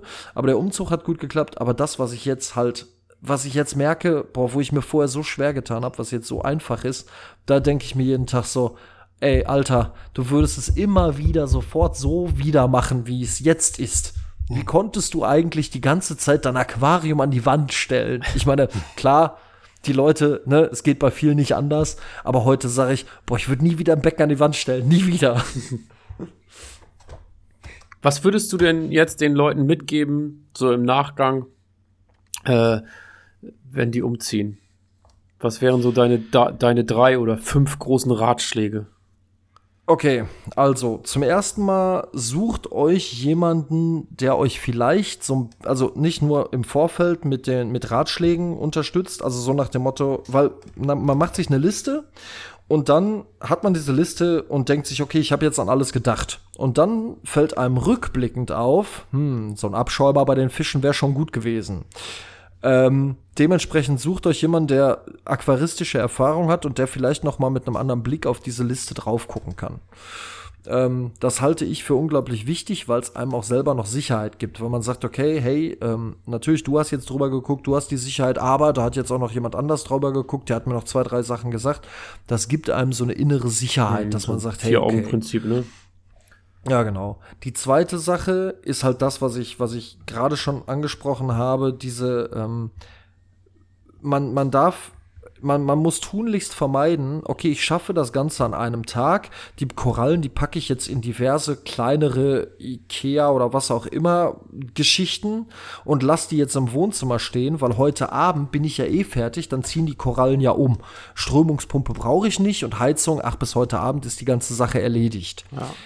Ähm, ich, ich behaupte einfach mal, das wird ein Himmelfahrtskommando. Also ich konnte jetzt halt wirklich nur am ersten Tag um 23 Uhr sagen, boah, du, du gehst jetzt ins Bett, weil ich wusste, hey, alles ist easy. Die Korallen stehen sicher, die haben ein bisschen Strömung. Und da geht's ja auch nicht darum, dass die jetzt optimal beströmt werden, diese zwei Tage, sondern es geht einfach darum, es ist Wasserbewegung da. Ja, ja, genau. Und, und, dem, und den Fischen geht's gut und alle sind glücklich und ähm, dementsprechend konnte ich da halt wirklich ganz entspannt rangehen. Deswegen auch da Strömungspumpen, versucht euch welche zu leihen. Und halt diese, diese großen Speisfässer aus, ist natürlich jetzt auch eine Sache. Wenn ihr mit einem 100, 100 Liter Aquarium umzieht, sieht's wahrscheinlich ein bisschen anders aus. Aber, ähm, ja, schafft euch auf jeden Fall einen, ich sag, ich sag jetzt mal in Anführungsstrichen, ein sporadisches Zweitbecken, was ein bisschen Strömung hat und wo ihr ganz, ganz sicher sein könnt, hey, okay, die Korallen, die können hier zwei Tage ohne Probleme stehen und ich bin auf jeden Fall sicher, weil das gibt natürlich dann auch wieder Sicherheit. Ja, und das letzte große Ding, was ich wirklich jedem mit so an die Hand geben würde, ist, ähm, nehmt euch mehr Zeit für den Umzug, als ihr dachtet. Also wenn ihr sagt, ja, ach, in zwölf Stunden ist das Ganze, ist das Ganze easy erledigt, rechnet man noch mal sechs, sieben, acht, neun, zehn Stunden, je nachdem. Vielleicht müsst ihr auch 100 Kilometer fahren und dann kommt ihr in den Stau oder Ja, was das auch ist nochmal immer. eine ganz andere Geschichte, Ähm, ne? Genau, also rechnet da mal noch ein paar Stündchen drauf. Und als letztes, und das ist ein wirklich sehr, sehr ernst gemeinter und wichtiger Tipp, wenn ihr meint, ihr hättet, ich habe es ja gerade schon gesagt, wenn ihr meint, ihr hättet genug Wasser, macht das Doppelte. Wenn ihr ein 100 Liter Becken habt, gefühlt, und ihr sagt, ihr, okay, ich mache jetzt, äh, 100 Liter ist ein blödes Beispiel, wenn ihr ein 300 Liter Becken habt und ihr sagt, ich mache 100 Liter Wasser, macht 150. Wie gesagt, ich habe Dominik hinterher auch gesagt, ich weiß nicht, wo das Wasser hingekommen ist, aber es ist weg. Und ich habe wirklich, ich, ich glaube, ich habe 500 Liter Wasser nachgemacht. Und diese fünf, und, und diese Speisfässer, die, da, da war ja ordentlich Wasser drin. Also, weil die Korallen standen ja da drin und diese Riffsäulen und so. Aber irgendwie waren 500 Liter Wasser am Ende des Tages weg und keiner wusste wo. Deswegen war ich sehr, sehr früh froh, dass ich eben diese 500 Liter in der Hinterhand hatte. Was war mit der Wärme? Also hast du da so gar keine Probleme? Also das ist, da, da gibst du keinen Tipp ab, dass du sagst, irgendwie beheizen oder auskühlen oder irgendwie so, da hast du. Also, doch, doch, hatte ich ja gerade schon, ähm, hatte ich, hatte ich gerade schon erwähnt, dass ich halt Heizstäbe überall mit drin hatte. Hm. Ähm, gut, es war, es war jetzt, es, ich bin ja diesen Sommer umgezogen, dementsprechend, es war Ja, okay, warm, hattest wie du wir alle äh, wissen. dementsprechende Temperaturen, wo du dir eigentlich gar keinen Stress machen musstest, ne? Genau, allerdings Ja. habe ich trotzdem Heizstäbe reingehängt, weil ich mir dachte, ja gut, ich hatte eher das Problem, dass ich dachte, hm, wird das jetzt alles zu warm? Zu warm, Ähm, ja, okay. Weil normalerweise bin ich entspannt. Normalerweise sage ich, boah, bis diese 1000 Liter hier sich mal hei- aufgeheizt haben, gibt's das nächste Gewitter und es kühlt wieder runter, Ja, so nach dem klar. Motto. Aber jetzt habe ich das ja alles runtergebrochen auf 100 bis 200 Liter äh, Fässer und habe mir dann so gedacht, boah, hm, deswegen habe ich dann nachts äh, einfach in, in der alten Wohnung quasi die Terrassentür aufgelassen und habe gesagt, ja gut, komm, dann kann die Kühle der Nacht so ein bisschen hereinziehen. Ja. Und im Zweifelsfall, wenn es jetzt zu kühl werden sollte, dann habe ich ja Heizstäbe drin. Ähm, aber ich würde auf jeden Fall für, für, ähm, für, für Belüftung beziehungsweise für, ähm, für Wärme sorgen. Ähm, und als Riesentipp, wenn ihr es nicht müsst, zieht einfach nicht im Sommer um. Das ist furchtbar. Ja, das ich auch gut. Ja. Ja, ist bei dir vielleicht auch nochmal so, also ich glaube, der Super-GAU ist nicht eingetreten, weil du bist ja auch nur einfach irgendwie zwei, drei Straßen weiter weggezogen. Das ist ja schon mal trotzdem immer noch für einen Umzug äh, optimal, ne? Also ich meine, den den Ja. Umzug von Michael Alf oder so hat Jörg ja auch gerade angesprochen, das ist von links nach rechts und Korallen brechen. Das sind ja wirklich zwei grundverschiedene Sachen, aber du hast ja das ganze Becken abgebaut und bist trotz alledem ja noch, äh, das ist ja keine richtig, richtige Distanz. Du konntest das ja alles irgendwie ich sag mal so, bei uns auf dem Dorf oder bei euch ist ja auch nicht großartig anders. Ähm, da ist kein Dorfsheriff vorbeigekommen. Ich sag mal so, die Sicherung und so, na klar, spielt schon eine Rolle, aber das, äh, da drückt man dann vielleicht doch noch mal eher ein Auge zu, als wenn man dann 100 Kilometer über die Autobahn fahren muss, ne? Das ist ja, Ja. doch noch so von dem Ding Ganz her. zu schweigen davon, dass man sich dann halt noch ganz andere Gedanken machen muss, wenn ich Richtig. wirklich jetzt 100 Kilometer umziehe. Richtig, ja. Ja, wenn ich dann so Module in irgendwelche Kisten stelle, wie sichere ich die, dass die Richtig. nicht umfallen und ich hinterher Ja, genau. riesiges Gebrösel von Korallen da drin habe und Ja. wie sorge ich dafür, dass das Wasser nicht ausschwappt und äh, ja, also da, da, das will ich mir auch gar nicht ausmalen. ich glaube, also insgeheim glaube ich, würde ich jetzt 100 Kilometer umziehen oder, oder, oder 150, würde ich sagen, weißt du was, ich kaufe mir das Becken quasi nochmal, Mhm. stelle das in die neue Wohnung und ziehe nur den, und mach mir schon mal 1000 Liter Wasser ja. und ziehe nur den Inhalt um. Wobei man da ja auch wieder sagen muss, das geht wirklich nur, so wie du es gerade angesprochen hast, wenn es modular ist. Ne? Wenn es nicht ist, dann hast du Ja. echt ein Problem. Wenn du Korallen rausbrechen musst, da wundert man sich, wie viel Platz man auf einmal braucht. Ne? Da reicht ein Becken bei weitem nicht aus. Ich weiß noch, das ist der, der letzte Beckenumzug, den ich da mitgemacht habe, wo wirklich ähm, Korallen festgewachsen war und das ganze Riff quasi eine Einheit gewesen ist. Ähm, das muss man mal so sagen. Also der hat ganz schön bös geguckt. Ne? Der hatte sich drei Becken aufgestellt, die ungefähr die gleichen Grundmaße hatten. Nicht so hoch. Aber alter Schwede, ey, die waren komplett überfüllt, ne? Das war, da passte nichts mehr rein. Weil die wachsen ja in die Ja. Höhe und sind seitlich angewachsen und die Grundfläche war komplett bedeckt, ne? Also und dann ja, liegen die auch noch aneinander und so. Da verschätzt man sich nachher schon ganz schön schnell. Also das mit den Modularen und die, die Korallen fest an den Steinen, das, ähm, das ist ein riesengroßer Vorteil, ne? Das ist so. Ja. Also ich sehe das tatsächlich auch bei meinen, bei, bei den Euphilien sehe ich es, glaube ich, mit am extremsten. Die haben, die haben, die Strömung hat sich nicht geändert. Hm. Es hat sich ja nichts geändert Ja, für ja, die. klar. Und was die für einen Wachstumsschub hingelegt haben innerhalb von, ja, wie lange wohne ich denn jetzt hier? Drei, drei Monaten? So lange ist das noch gar nicht her, ne? Nö. Aber es ist halt wirklich krass, was allgemein dieses Becken in den letzten drei, vier Monaten gemacht hat. Ähm, ja, das, da bin ich schon wirklich happy. Also es ist tatsächlich bei mir im Moment so, ich komme nach Hause, gucke ins Becken, fange an zu grinsen und denke mir, ja, was eine geile Scheiße. Schön. Ja, ja so soll es das sein. Das sind doch eigentlich die besten Abschlussworte, oder? Ja, Was ich glaube auch, ihr? wir sind schon äh, ne, ewig keinen Podcast gemacht und jetzt hauen wir gleich hier über zwei Stunden raus. War ein schönes Podcast-Stündchen. Boom, ey. Stündchen. Podcast-Abend. Wann haben wir angefangen? 19 Uhr, glaube ich, ne? So, irgendwann habe ich euch angerufen. Jo. Ja, Jetzt haben wir gleich halb zwölf durch. ja, Ja. Ja, cool, ja zum, zu, äh, zum neuen Becken äh, haben wir noch keinen Termin. Äh, wollten wir euch aber auch auf jeden Fall zeigen. Wir waren ja neulich bei dir, allerdings haben wir da gegrillt. Äh, da, äh, und zwar auch Grillseminar. Äh, das war jetzt nicht so zeitlich, dass wir sagen, wir fahren doch mal eben zu dir nach Hause. Aber das Nee, aber ich, werden wir mal werden wir machen. Dass wir das Definitiv. Also wenn nicht, dann bin ich, wenn nicht, dann bin ich auch tot unglücklich. zeigen. nee, das wollen wir nicht. Nee. Das geht ja nicht. Außer, oh, jetzt kann ich den Zuschauern ja sagen, also, oder den Zuhörern in dem Fall, also wenn ihr das Becken mal, mal sehen wollt, ähm, das werdet ihr dann demnächst irgendwann, ohne dass ich jetzt eine zeitliche Einordnung nennen möchte, werdet ihr das bei YouTube sehen. ja, also, weil das Schöne ist, jetzt habe ich sie eingeladen und ähm, habe euch informiert. Dementsprechend ist das jetzt legitimiert. Ja, der Podcast geht dann erst in fünf Monaten online. genau. Wir haben überall ein Hintertürchen eingebaut. Judy, so kommen wir mal an den Schluss.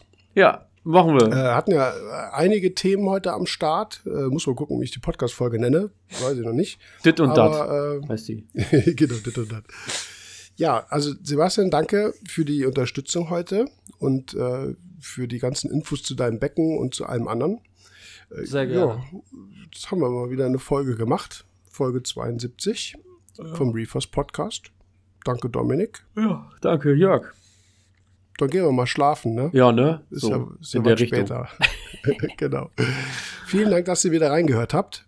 Und äh, ich hoffe, die, die, die Folge gefällt euch und ihr hört die wieder äh, gewohnt zum Podcast Freitag.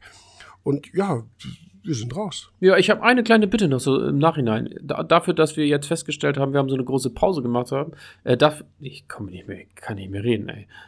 In der großen Pause haben wir festgestellt, dass der Podcast natürlich auch irgendwie dann einschläft. Also da seid ihr natürlich auch gerne eingeladen, immer wieder ein bisschen den, Wer den, den Werbung, den Podcast so ein bisschen zu bewerben und den in die Gruppen zu posten, wie auch immer. Das hilft jedem. Da hat jeder was Mhm. von. Jeder Neueinsteiger darf gerne Folge 1 wieder hören, aber dafür muss er im Umlauf sein. Ne? Und das ähm, können nicht nur wir machen, sondern da seid ihr, seid ihr gerne alle zu angehalten. Vielleicht hier und da in der WhatsApp-Gruppe was zu erwähnen oder in einer Facebook-Gruppe oder bei Insta was zu posten. Wie auch immer. Macht's gerne, hilft vielen. Und ähm, so kommen wir alle voran. Ne? Genau. Und wenn ihr Fragen habt, äh, ihr habt bei Daniel gesehen, wie es funktioniert. Eine kleine Sprachnachricht, anderthalb, zwei Minuten. Und dann äh, könnt ihr uns mit Themen aktiv unterstützen. So, Genau. So, Judy. jetzt aber. ich bin raus. Bett. Ciao, ciao. Ciao. Ich grüße noch Tante Jutta von Sparmarkt. Immer noch ein drauf. Ciao. Tschö. Tschö.